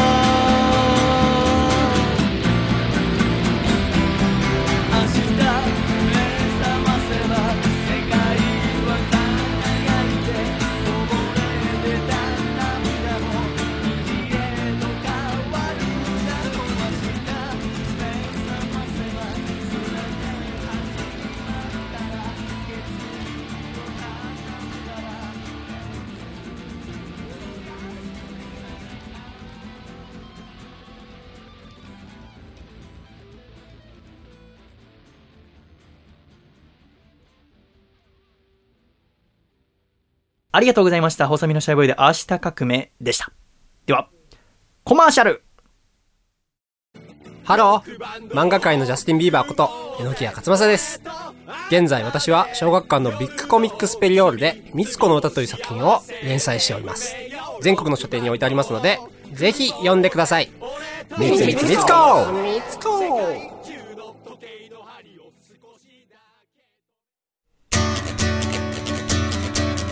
山形県。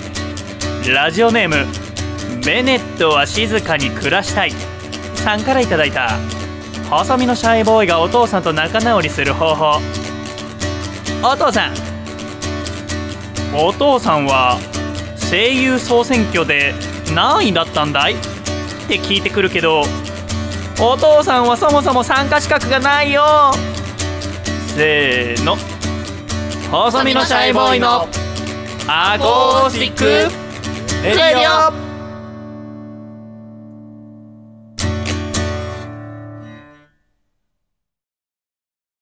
楓のハッピーメイプルタイム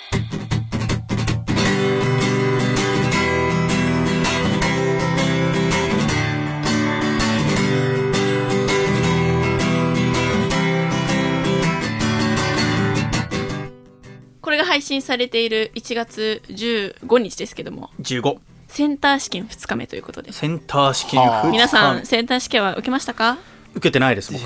ああそう。あそう。はへー。私も受けてないんですけど。ああそうなんだ。へえ 言ってましたけど。シャイさんもあセンター試験も受けてなかったんでしたっけ、うん。ああただまあもうセンター試験はまあまああれですけどあの、まあ、この1月から2月頭ぐらいにかけては大学受験とか高校受験もありますし中学受験する人もたくさんいますしということで受験シーズンなんですけども、この受験シーズンになるとよく目にするのが験担ぎ商品、うん。あるね。まあ、ちょっと語呂合わせで縁起のいい言葉にした商品名のお菓子とかありますね。たくさん出るじゃないですか。あるそれでちょっと今回はですね験担ぎについてお話ししようと思います。験担ぎについて。皆さん試験前とかに験担ぎしますか？しません。しません。しなさそう。なんだ面白くない人間みたいに言いやがってまあそもそも験担ぎっていう言葉がどこから来るのかなっていう話からスタートなんかさしたいんですけども。験担ぎしてる時点でさ、はい。120%のものを出そうとしてるでしょ。自分の実力以上のものが欲しいから験担ぎをしてるでしょ。そんなことすんだら準備しろよと思いますけどねだけじゃないんじゃないですか。うっそーそうですよね。そうですうっね。そ今みんなが嫌なやつって顔したのが見えた？打ち消しましたね。生放送じゃないのに。まあそもそも言葉自体は縁起を担ぐの音が変化して弦を担ぐっていうふうに言われてるんじゃないかっていう説が一番有演技が力らしく弦になったってこと？まあそれが一番有力らしいですね。相当なものへないと演技が弦にはならないと思うけどね。あとは弦という言葉自体が実験の剣って感じなんですけど、うん。仏教用語で効果とか効き目修行の効果とかっていう意味があるらしくてそれも合わさって言われてるんじゃないかっていうふうに言われてるんですけども知らなかった。まあ験担ぎって、まあ、その行動とかもあると思うんですけど今回は食べ物に注目したくてうん。食べ物を食べて弦を担ぐっていうのはいつぐらいからやられてたかなっていうの。これは古いだろうな。古いよ。えっとねもう平安の頃。平安。平安の頃にうん。こう官位とかが与えられる時とかの儀式で長く続きますようにって言って、当時続きって言われてた魚が出てきたりしたんだよきっと。まあ本当に古くからあるっていうふうに言われていて、うん。ただ歴史上、まあ、ちゃんとしっかり残っているのは戦国時代ぐらいらしくて。ああじゃあかなり外れてんね。戦国時代には縁起のいいって言われてる日に出陣式っていうのがうん。戦の前に行われて、その日には縁起のいい方向。その時は南側だったらしいんですけども南側に武器を置いたりとかあとはカツオカツオああ。うんにかけてカツオを食べたりっていうことをしていたらしくて。戦国時代からカツオはカツオって名前だったんだね。みたいですね、うん。勝負師でうん。武士が勝つっていうんで、カツオ。武士。持ち歩いて士。武士が勝つ。すごい。うわすごいわ。それはすごい。ちょっとか まあそういうふうに言葉に近づけて。お前はそこまで調べてなきゃいけないんじゃないの？いやちょっとびっくり 知識が薄かった。まあ言葉に掛け合わせて、うん。そういう食べ物を食べるっていうのは昔からあるんですけど今も結構たくさんあるじゃないですか、ある。カツ丼とか。うん。あとはいよかん？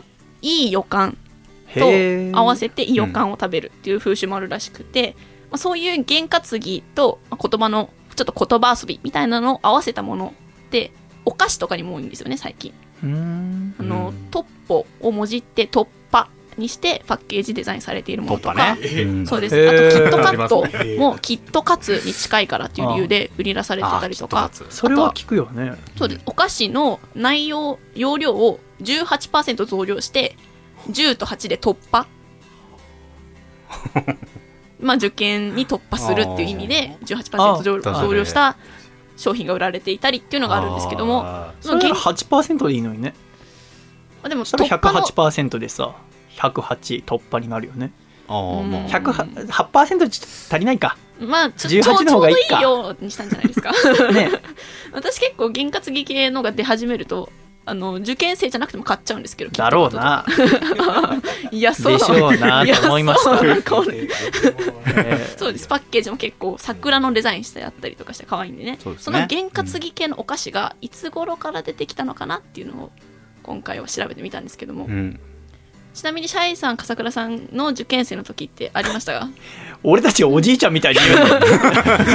ずいぶん前みたいな。ちょっと私よりはお兄さん。7つだけだよ 私の時はありましたよ。あありましたか、うん七ありましたね。だって私がうん高校生の時に今でも覚えてんのが私木村カエラさんの大ファンだったんだけど、うん。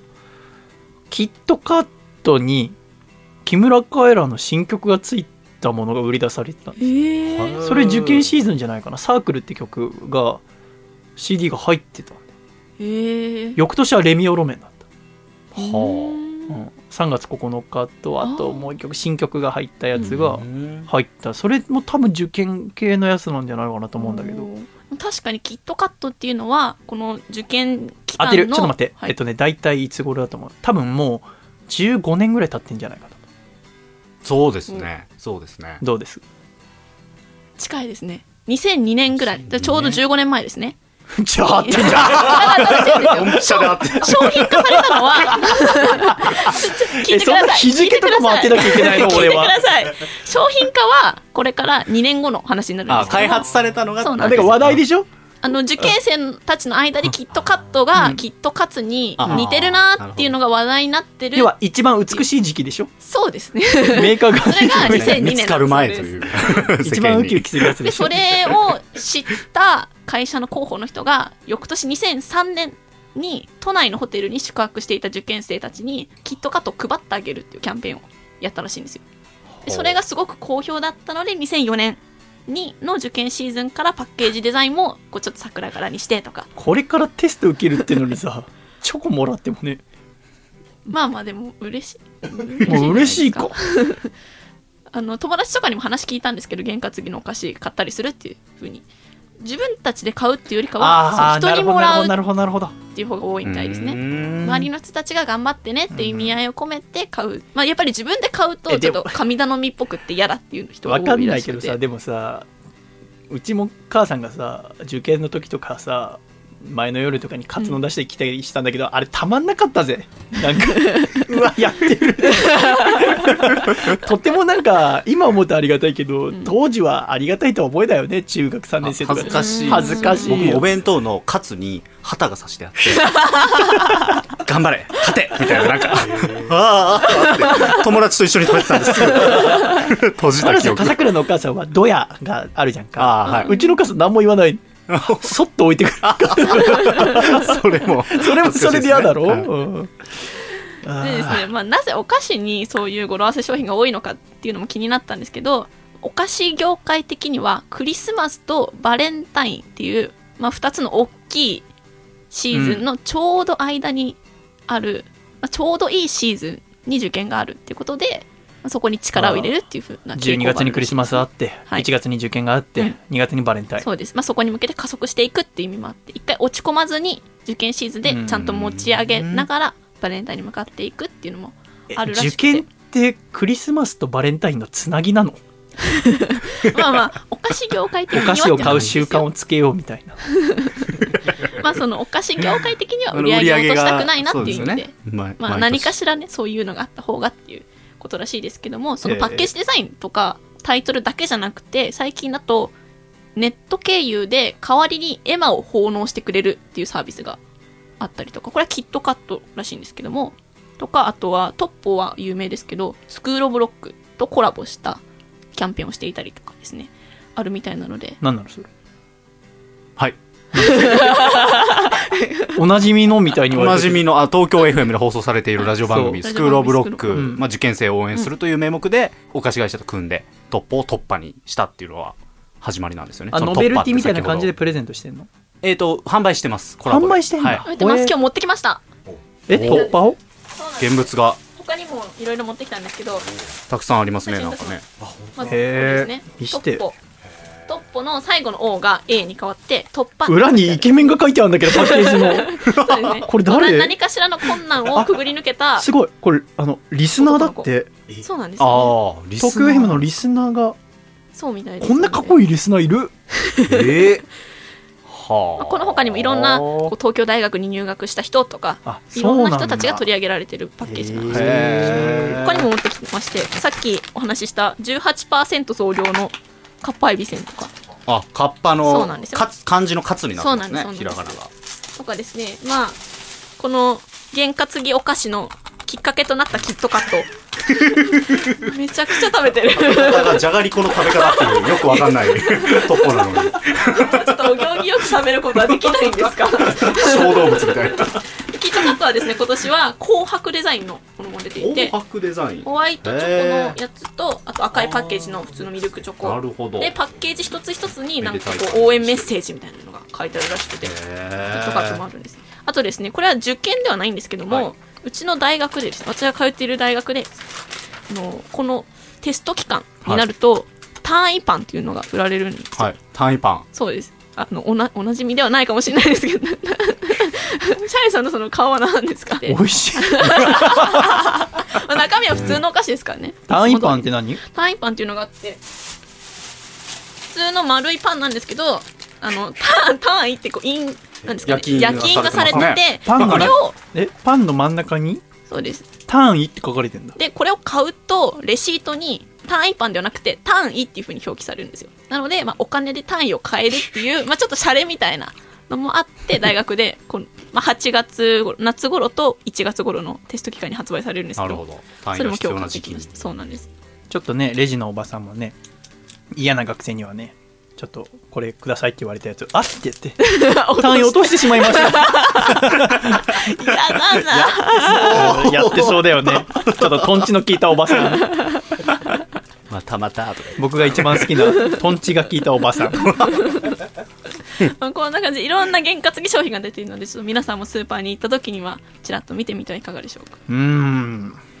たくさんあるみたいです。でこの商なんかせんなんです競争もすごい激しいらしくてうん。やっぱりうまいこと商品名とかかってないとすぐ売れなくなっちゃったりとかするみたいですね。今時のそのね言葉とかとかけるために若い社員にそういうアイデア出させたりとかうん。してる企業もあるみたいですよね、ううんん。ちょっとじゃあスーパー行ったら見てみようと思います。見てみてください。そして買ってみてください。そうですね。じゃあ買いましょう。パッケージ可愛いんですよね。桜の柄が結構書いてあるものが多いです、確かに華やかな。そう確かに。華やかでいつもと違った感じ。で探してみます。可愛いんですよ。そうなんですよ。ありがとうございました。ありがとうございました。美味しかったです。食べきりました。えいやまだ一袋しか食べてない。一袋食べた。ダメなの？ダメかよ。まあいいや一度では一度コマーシャル。お疲れ様です。プロレスラーの坂戸です。私が所属いたします、プロレスリングバサラの興行予定をお伝えします。1月20日、埼玉わらびレッスル武道館。2月5日、東京王子ベースメンストモンスター。2月12日、名古屋市東スポーツセンター。そして、4月29日にはバサラ2度目の後楽園ホール大会が決定しております。皆様のお越しを、お待ちしております。バサって、バサバサバサバサバサりまくる、バサりまくる、バサりまくる、バサりまくる、バサラ、バサラ、バサラ、バサラ、バサラ、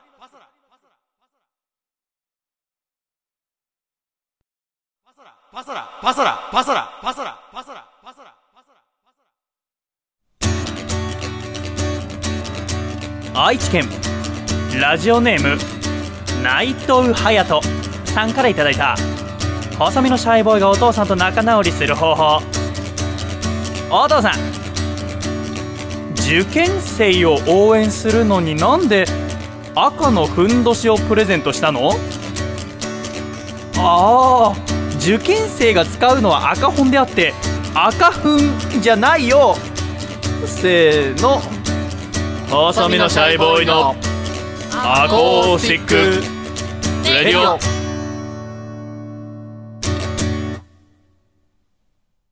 はい。えっ、と、皆さんですね、えっ、と、この後私は仕事で、えー抜けますので、えーよろしくお願いいたします。はい。アコラジより大事な仕事って何なのいやー同じラジオの現場があるっていう、この気まずい中なんですけども。はい。僕よりも大切なラジオがあるのか。さぞ面白いんだろうね。タイムフリーで聞かせていただきます。タイムフリーでな、はいなんていう番組なの？あの、JFN のロックンロールバンドワゴンという、ロックンロールバンドワゴン。は誰がパーソナリティの番組ですか、えっ、と、フレデリックというバンドと、うんうんえーオーサムシティクラブというバンドと、うん。ユニゾンスクエアガーデンという、うん。え3バンドが合同でやっているラジオ番組です。うん。55分の番組で、えーそのうちのワンパート、ユニゾンパートの構成で入らせていただいております。ぜひ、いろんな企画やってるんで、聞いてください。ありがとうございました。じゃあ、はいくん頑張ってください。では、ジングル、失礼いたします。栃木県ラジオネーム最速の変態。さんからいただいた。細身のシャイボーイがお父さんと仲直りする方法。お父様。高吉。今日から私はお父さんではない。お父さんバージョン2.0だ。って一体何が変わったのさ？せーの。細身のシャイボーイのアコースティック。レディオ。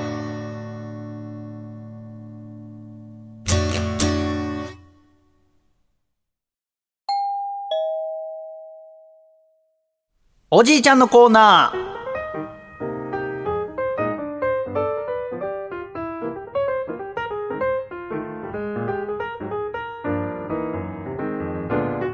ー。さあ楓ちゃん、はい。笠倉くんが帰ってきました。そうですね笠倉くんがあウニウニさんからコートをプレゼントしてもらってます、ウニウニさんも体大きいからね。う、ん。で笠倉が最近太ったっていうのをラジオで聞いてくださって、ん。あコートプレゼントしてもらったんですけどびっくりしましたね。笠倉が最初自分が着てきたコートじゃなくてそのコート着て今仕事向かっていきました。どこまで好きに入ったんでしょうね。で今あのねいちごも一緒に持ってってもらいましたんで娘と奥さんと一緒に食べていただければと思いますけど、えーっとおじいちゃんのコーナーですね、はい。えー今回最終回でございます。そうですね。これはもともと何で始めたかというと隣に住んでいるおじいちゃんに役立つ情報をプレゼントしようと思ったんですけど、おじいちゃんすごく元気なのでそうなんですね。アドバイスはもうあと今週分で足りるだろう、うん。ということでお送りしてまいりましょう。1つ目こちら愛知県ラジオネーム内藤隼人さんからいただきました。おじいちゃんお風呂場に短い竹筒が置いてありましたけどあれ何に使うんですか？ああ水遁の術の練習なんですね。今流行ってますもんね。涌井投手と押切萌さんの結婚は涌井投手がリードしたのか萌さんが押し切ったのかどっちだと思いますか？どっちだと思いますか？萌えさんで。ああそう。はい。うーん。大阪府ラジオネーム金の神さんからいただきました。お前がコードネームおじいちゃんかよくここが分かったな。ほら例のブツだ。黙って受け取れ。え？これをどうするかって？バカ言ってんじゃねえよ。これをシアトルにいる上位のところに持っていくのがお前の仕事だろ？しっかりしろ。あとはこれはボスからのメッセージだ。最近ノロウイルスが流行っているらしいから、手洗い、うがいなどの基本的な予防をしっかりする方が良いですよ。優しい。同じくこちら大阪府近の陣。おじいちゃん乾杯いや、明けましておめでとうございます。どうぞどうぞ一杯一杯。おっとっとっとっと。まあ、こんなのはね、年末年始ぐらいでございますから、パーティーやりましょうよ。三が日は何もないんだから、こうやっておせちをつつきながらダラダラするのもいいですよ。あ、お母さん台所にある熱燗持ってきて酔いつぶれた時によく言うセリフで、記憶がなくなったというものがありますが、実際はアルコールの影響で脳が書き込むという作業を行わないため、記憶自体存在していないんですよ。だから記憶がなくなったんじゃなくて、そもそもない。じゃあ絶対思い出せないんですねうん。なぜなら、ないから現物が書き込まれてないからなんだね。続きまして、こちら、栃木県ラジオネーム山田さん号。おじいちゃんどうしたんですか？元気がないですね。そんな時はこれ。空前絶後の超絶怒涛のピンジジイ孤独を愛し、アコラジに愛される男。そう、我こそは、と、な、り、の、おじいちゃん。イエーイって言うと元気になりますよ。間違いないですね。あの、私も凹んだ時によく池崎さんのネタを見るんですけど、私は映画を1分間で説明するっていうネタのタイタニックが好きです。続きましてこちら栃木県ラジオネーム最速の変態様からいただきました。おじいちゃんこんにちは。そういえばおじいちゃんは若い頃何されてたんですか？雰囲気がただもんじゃないような感じするんですけど。拳銃で相手を仕留めるときは可能な限り近づいて一度に2発ずつ撃った方がいいですよ。要は、上手だったってことかな。殺し屋として先輩だったみたいな。ただものじゃない感じをさせちゃダメだよっていう教えなのかもしれませんね。大阪府、ラジオネーム金の神さんからいただきます。はい、安いよ、安いよ。元旦特別セールで安くなっているよ。はい、今お買い得なのはおじいちゃん。おじいちゃんが安いよ、安いよ、安いよ。はい、おじいちゃん。今なら3人セットで3キュッパ。はい、3キュッパで提供しております。安いよ、安いよ。今なら3キュッパ、3キュッパ、3キュッパ、3キュッパ、3キュッパ。ここを逃せばもうおじいちゃんを買えないよ。当店のみの元旦のセール。はい、寄ってたかって見てらっしゃい。はい、いらっしゃいませ。はい、安いよ、安いよ。はい、何お客さん。え？年末年始の福袋は衝動買いではなく、よく考えて購入しないと、お年玉、なくなっちゃいますよ。お客さんに教えてもらったんですね。そこじゃないですよね。今年、あの、栃木のいとこ女の子二人にお年玉あげて、あげるのは全然いいんですけど、わーって喜んで何買おうかなって言って、そうだ、あのアニメのブルーレイ買いたかったんだって言ってた時に、あの、僕も小さい時にさ、お年玉もらって、高橋何に使うんだって言われて、僕あんま買うものなかったから思い浮かばなくて、貯金とか言うと、貯金もいいけど、なんかこう、本とか買ってほしいなって言ってたんだよね。で、当時は、本買うかと思ってたんだけどさ、やっぱあげる立場になるとさ、本買ってほしいなって思うんだよね。そうなんだ。あれ何なんだろうね。不思議だね。えー最後です。こちら、え兵庫県ラジオネームアマシット様からいただきました。えー今回のホールはですね、おじいちゃん忍者走り落ちホールです。隣のおじいちゃんが忍者走りで走ってきたところで、落とし穴に落ちるという内容です。それではおじいちゃん行きます。よーい、スタートおじいちゃん走って走って、もっとこっちこっちこっちもっと早く早く、もっと走って、そこ右、もっと走って、もっと走って、もっともっとそこ飛んで、もっと走って、おじいちゃん頑張って頑張って頑張って、もっとおじいちゃん、もう、ナイスイーン長い間このコーナーへのご投稿ありがとうございました。とてもいいコーナーでした。またこれから笠倉くんと話し合って、新しいコーナー作ってまいりましたので、投稿よろしくお願いいたします。では、ジングル大阪府ラジオネーム金の陣。さんからいただいた。細身のシャイボーがお父さんと仲直りする方法。おお父さん。良いニュースと悪いニュースがあるんだけどどっちから聞きたい ?OK じゃあまず悪いニュースだ。ジョージおじさんが警察に捕まったらしい。でいいニュースはって？それが誤報だったってことさ。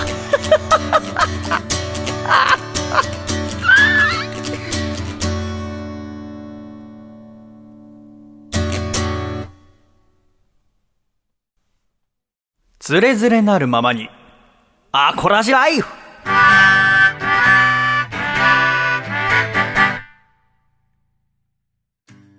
ズレズレなるままにアコラジライフ。このコーナーはアコラジッコの皆様の日常をズレズレと紹介していくコーナーです、楓ちゃん。はい。ね、楓ちゃんも今日イチゴみたいな真っ赤なポロシャツを着てますが、そうですね赤いそのポロシャツは自分で買ったんですか？買いましたよ。ラルフ・ローレンの。はい。あ古着屋さんで買いました。古着屋さんか、うん。なんか私はてっきりお父さんからもらったのかなってうにゅうにさんも思いましたよね。すごくちょっと大きめのポロシャツじゃないですあそうかなんですよ。だからすごく仲いいんだなと思って。メンズの L ですかね。メンズの L を着てるの、はい。赤いポロシャツ真っ赤な、へえそれは自分で買った買いました。すごいね楓ちゃんが体小さいのにメンズの L を買うっていうのは、僕がレディースの S を買うってことそれと違うと思う。だってすごいよね。のレディースレスは着れないじゃないですか。私いやいやピチピチでも着れる 私メンズの L 着れる。すごいよ。すげえなと思ったんだそうですか。ありがとうございます、アコラジッコの皆さんからも同じようなメール届いて 同じようなですか。こちら1件目こちら、神奈川県、ラジオネーム田舎のハムスターちゃん、女性の方からいただきました。皆さん、シャイ、シャイ、はいアコラジ再開とても嬉しいです。ありがとうございます。配信が11月の頭に止まってから過去の回を毎日聞いていました。アコラジ冬祭り、今回は行けなかったので、いつか本物の細見さんにお会いできればと思っております。といただきました。うん嬉しいですね、こうやってうんうん聞いていただけてたってのはね。そうですねうーん、そうですか、そうですか。ねえ嬉しいですね。こうこうやってね、会いたいって言ってくれる人がいるわけじゃないですか。なんか、こう、あなたもないんですか？こうなんていうんですか？はいはい。全く冬祭り来ようとしませんでした。よね。私このすごい言いたかったんですけどえ？行こうとしたんですよ。ああ、そうだ。行こうとして12月そう24 12月日の土曜。24日クリスマスイブですよ、うん。にめちゃくちゃ体調崩してはもうい行くどころか何のクリスマスも味わわずに年末に向かってただただ寝込む日々を送ってました。あ、それは大変だったんです大変だねっ。たんです。えー何してたんですか？何してた？あそう買い物行こうと思ったんですけど結局体調悪くてもう家から出ないって思って。ああ、そうですか。やめました。大学3年生のクリスマス、はい。風邪ひいて家で、はい。えーざまあみろです。うーわ。続きまして、こちら、名古屋市、ラジオネームゆかぬば、なんでこんな気分がいいんだろう。なんでこんな気分悪いんだろう。細見さん、こんばんは。こんばんは。12月17日に第一子となる娘が生まれました。おめでとうございます。僕は子供が苦手だったので自分の子供が生まれる前はちゃんと可愛いと思えるのかなと不安でしたが生まれた子供を一目見た途端そんな不安はどこかへ行ってしまいました今は子供が可愛くて可愛くて仕方がありませんこの可愛くて愛おしい命を守るために僕は父親としてこれまで以上に頑張ります。細見さんもどうかラジオ頑張ってください。同じ平成元年生まれ一緒に頑張りましょう。はあ、こうやってねラジオネームゆかぬばんくんは私がアコラジオを始めた2014年の春からのお付き合いですから、うん。その当時はもちろん結婚もしておらずでしたけども、結婚をしてうんハワイで挙式を挙げですよ。うんうん。なぜか知らないけどハワイで買ったオバマの線抜きを僕に送っ 今もありますけど。ね最近あのオバマがさんのえ最後の演説でね涙してるのとか見るたびに僕は線抜きを思い出すようになっちまったので 本当に、えー許せないんですけど床の番は、えーそんなね床の番に初めて子供が生まれたってことで嬉しいですね。うん。えー立派なお父さんになっていこうっていう決意が感じられますので、えーゆかぬばんさんがですね、えー過去アコラジに送ってきてくれた私の曲のカバーをですね、ちょっとお聴きいただきたいと思います。では、どうぞ。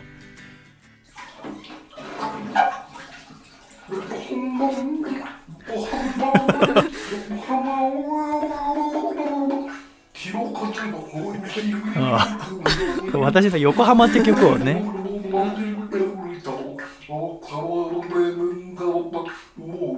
ねえ、12月17日に子供が僕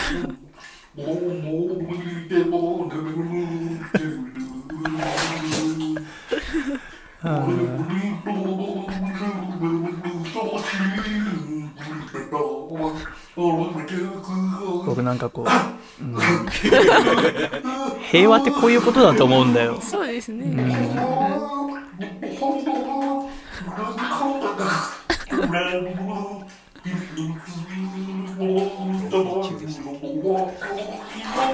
そうですね。これ送った時はおそらく同棲したり付き合ってる時に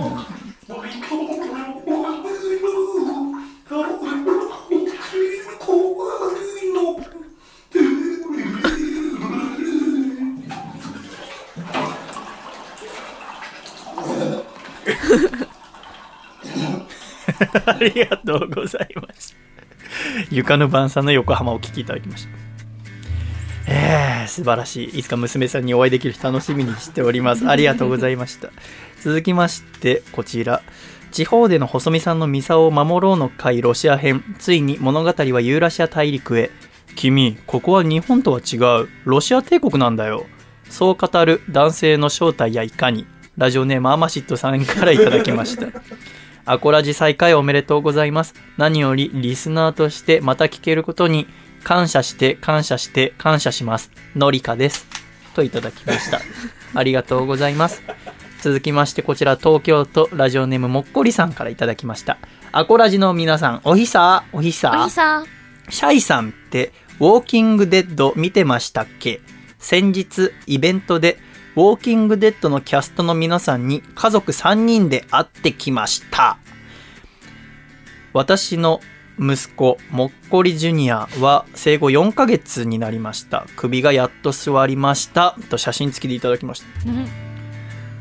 すごい、これ、ちょっと割愛させていただいたのは、その、あれなんです、あの、この、要は、お越しになってるキャスト、まあ、調べれば誰が来たかってわかるんですけど、で、ウォーキングデッド見てたんですね。で、アコラジオールスターズの竹下くんがすごく好きで、新しいシーズンが、うん去年の秋かな始まるってなってそれまでのやつ全部 Amazon プライムであるから見てくださいって言われて見て面白いなと思って。ただ、うん怖いんですよね、あのゾンビが怖いっていうよりも、うん。人間同士のドラマが怖いんですよ。怖くてラジオ聞きながら見たりしてたんですね。うん。だからファンの人に言ったら怒られるかもしれないけどなんていうの？ラジオで中和みたいなさ。えー。お笑いラジオ聞いたりしてたんですけどその新しいシーズンが始まった時に、うん。竹下くんと一緒に見ようってなって私の部屋で電気を暗くして見たんですよ。う、ん。で音もねすごくいいスピーカーのやつ使ってさしたらもう逃げらんないじゃない？暗くしてるしさ、でラジオかけらんないでしょ？で特にシーズンの中でもそれがなくても怖い回だったのよ。うん。新しいシーズンの1作目が。うん。で僕今まで見た映像作品の中で一番ショッキングで。うん。でもう見れなくなっちゃった。そこからもう怖くて。うん。だからでそのすごくショックなうん。最新シーズンの1話の中で殺されちゃった人物がこのう日本に来てるのよ。すごくいい人だったの。うんこのキャストのあのえドラマの中で、うん。で僕第一番好きだった方が、すごい嫌な殺され方をしたのね、あその人が 元気にピースしてんの見て俺すごい戸惑ってんだよ。ね え生きてるって思って、えーっていうのはあるんですけどまたちょっと機会見つけて、えー見たいなと思います。ありがとうございました。すごい息子さん4ヶ月になられて。ほら大きくなって可愛らしい。奥様も元気そうで何よりです。ありがとうございます続きましてこちら。細見さんのミサを守ろうの会ロシア支部大佐イバン・グレゴール・アマシットの嫁アナスタシア・アマビッチさんからいただきました。はじめまして私アマシットのツナのアマビッチと言います。あツナじゃなくてツノです。ね。え？ツノでもない？あかん。自分で笑ってお腹痛い。あかん。痛い痛い痛い痛い痛い痛い痛い痛い私だまた騙されたな仕事中の休憩の時に書いた遊びありがとうございます28歳になりました今週最後のつれづれこちら大阪府ラジオネームかすみのさんからいただきました皆さんはじめましてシャイシャイシャイはじめましてかすみのと申します初お便りですありがとうございます、細見さんまずはアコラジ復活おめでとうございますありがとうございます僕は夏頃にアコラジのことを知り2016年のかな？第0回から聞き始めました最新回に追いついたら自分もお便りを送ろうと思い一回一回の放送を楽しみに聞いていました。ですので、リアルタイムで聞いていたわけではないのですが、休止はとても寂しくありました。終わらないラジオをこれからも頑張って作ってください。期待しています。ということです。うん、そうですね。うんやっぱりこう、残念な思いにさしちゃダメですよね。やっぱり楽しんでもらうために作ってるものでございますから。そうですねしかしおかげさまでね、こうやって元気に喋らせていただいておりますし、何よりも0回から夏からって言ったらね、うん大変よ。だって、まあ、2日に1個は聞かなきゃいけませんからね。ねそう思うとなかなか大変だったと思いますが、これからもよろしくお願いいたします。さて、うん、今週のメッセージテーマに参りましょう。今週のメッセージテーマはこちら。うわー恥ずかしい。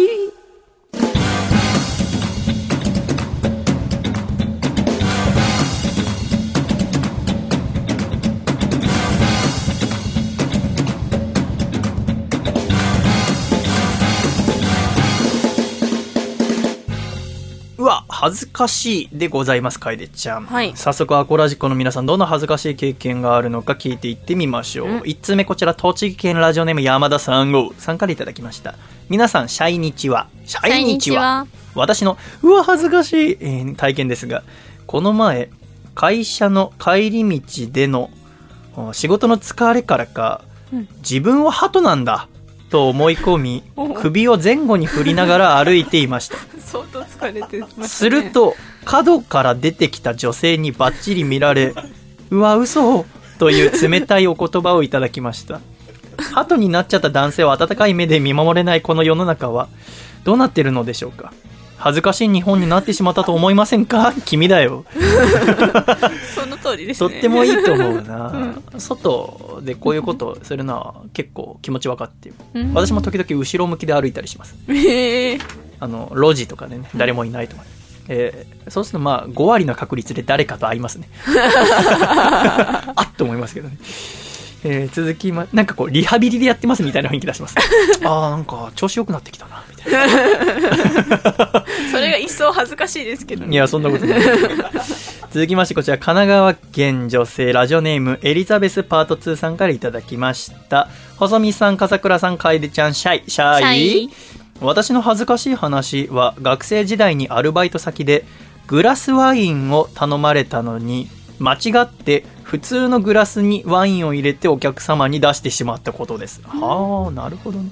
グラスワインって楓ちゃん頼むことある？ファミレスとかで。ないですけど、まあ、要はワイングラスにうん。1杯分入ってますよってことですよね。そうよ、グラスワインを頼まれてお客様に出しテーブルを去るとその直後にお客さんが「本当にグラスで来た!」とつぶやいていたのが聞こえました。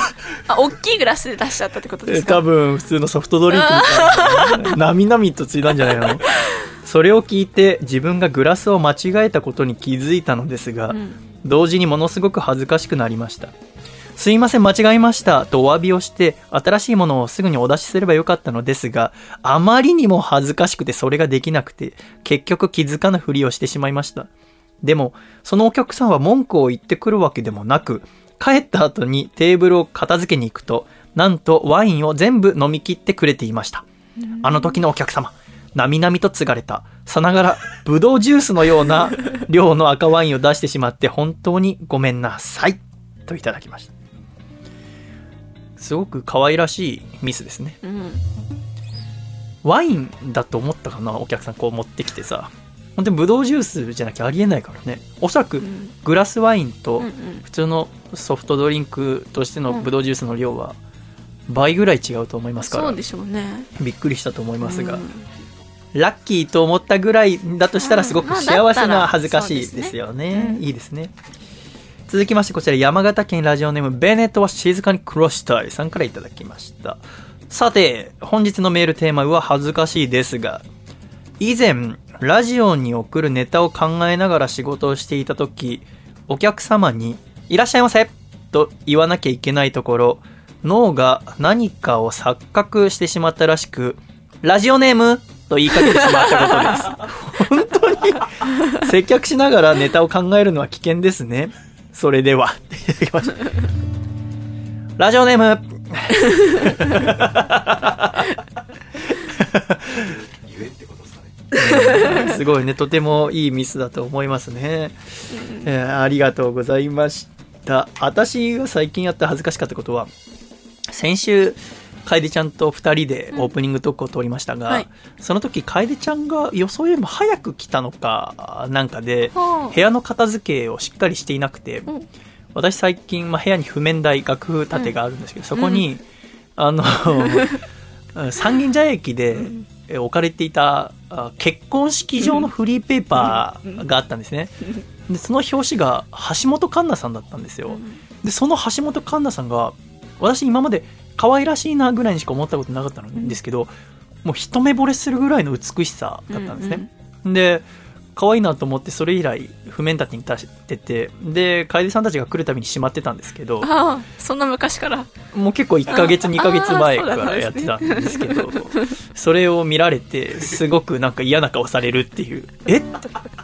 結婚はしないですよね？みたいな。そう。触れちゃいけないと思って。そう。でその時に楓さんに言われて思ったのが、このここの冊子なんですよ。今ちょっと。結構しっかりした雑誌みたいな冊子ですよね。わかりますかね？すごく厚さ1センチぐらいあって、表紙もすごくマット紙になってるんですね。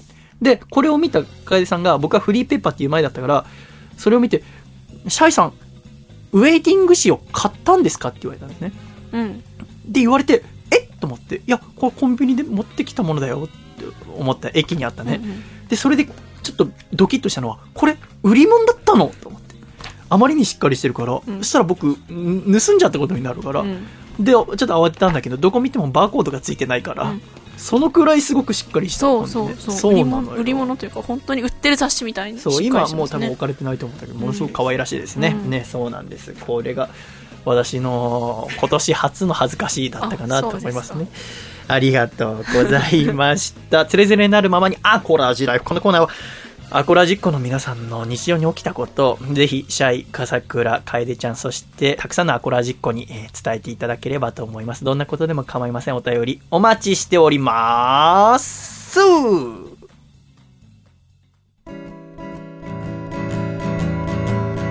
細身のシャイボーイ細身のシャイボーイ細身のシャイボーイ Oh yeah 細身のシャイボーイ細身のシャイボーイ。ルールールー。フー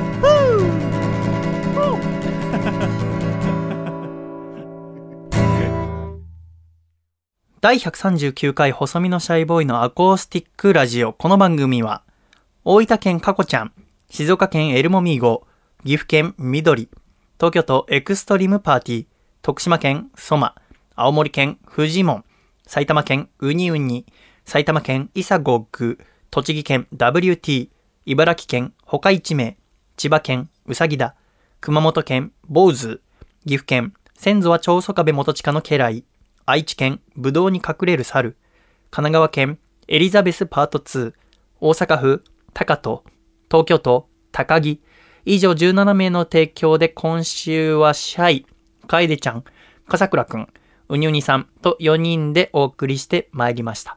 今週も最後までお聞きくださり、誠にありがとうございました。では、エンディング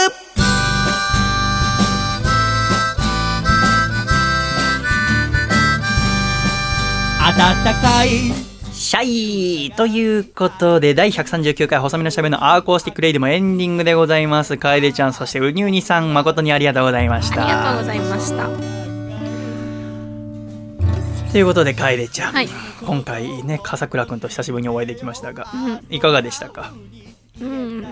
まあ変わらず元気そうで何よりでした。笠倉がすごく元気そうですよね。そうですね。いいことだなと思います。本当にね。うん。うにゅうにさんは、久しぶりにこう、見学に来ていただきましたが、いかがだったでしょうか？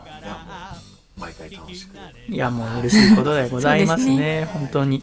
今日はね途中でイチゴが届いたりとか、あーいろんなことがありましたし、ね、えー収録前にダンベルを組み立てさせたこと。はそうですね。あれは何だったんでしょうか、ええ。そういうのもありましたけどね。何よりもやっぱ健康でね、えやっていけたらいいですよね。そうですね。まあ、今日はさかなクンの話、さっきあの曲が流れてる途中に、私はあの、あれなんですよね、要はテレビチャンピオンの話が終わって、事務所に入る、で、芸名を正式に決めようって言って、宮沢先生は、さかなクンって決めたんですって言って、あ、さかなクンだったんだっていう、組み立てをすごく練習していたんですけどもね、えーふわっといっちゃうっていう、それをずっとね、くよくよして、皆さん3人が、大丈夫ですよ、大丈夫ですよ。っていう時間でございましたけどね。そねそんなこともありますね。えーいいんじゃないですかね。のほんとしていきましょうね。取り直しすることは大丈夫でしょうか？ダメですか？取り直したいな と思っちゃいますが。さて、早くも来週の話でございますが、来週はなんと第140回でございます。節目、石尾会ですね。石ありがとうございます。はいということで、えー石尾会はですね、とっても素敵なゲストの方をお迎えすることになりました。来週のゲストはアコラジ初登場、プロレスラーの安浦野選手にお越しいただけることになりました。安浦野選手はもうベテランのプロレスラーでございます。私もあリングアナをやっている時からいろんなことを教えていただきましたし、また私も理系の人間ですのでリズメで考えることがもともと多かったのですが安浦野さんは私なんてえーもう全然かなわないほどのリズメを得意とされたあ方で、そしてよく私はいじめられますのでで全く勝てないんですね言葉においても。うんそのぐらいの方ですから来週安浦野対細身のシャイボーイということになりますので、えーもうかなりの準備をしなきゃいけないということなんですがちょっと収録の都合で安浦野さんが水曜日が一番都合がいい。うん。で楓さんは水曜日が渋谷のラジオ。そうなんですよ。で笠倉君は仕事が入ってるっていうことで、うん。このままだともう一騎打ち。本当の一騎打ちになるわけでございません。で収録は1月18日の水曜日に行おうと思っているのですが、ということで、えーそれぞれのセコンド役をですね呼んでおります。2人、えーアシスタントとしてお越しいただきますのは、えーアコラジオールスターズの福田博さんと竹下幸之助さんにお越しいただくことになります。来週この部屋はもうぎゅうぎゅうに。入りますか？大丈夫ですか？屈強な男3人とひょろひょろ1人ということになりますのでどうなるかと分かりませんが私はすごく楽しみでございまして浦野さんとこうしておそらく顔と顔を合わせてねお話しさせていただけるのは初めてに私なりますので本当にまた浦野さんはこれから大切な試合がタイトルマッチがありますのでそのお話も合わせていろいろお伺いしたいと思います。安浦野さんまたトランザムヒロシさんそして竹下幸之助さんへの質問は1月18日の正午までにお寄せいただければと思います。そして来週のメッセージテーマは私の験担ぎ。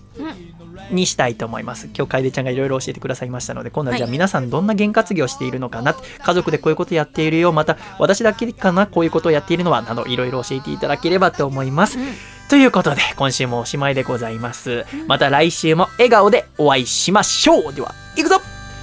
123シャイまた来週。ギョギョ回だったね。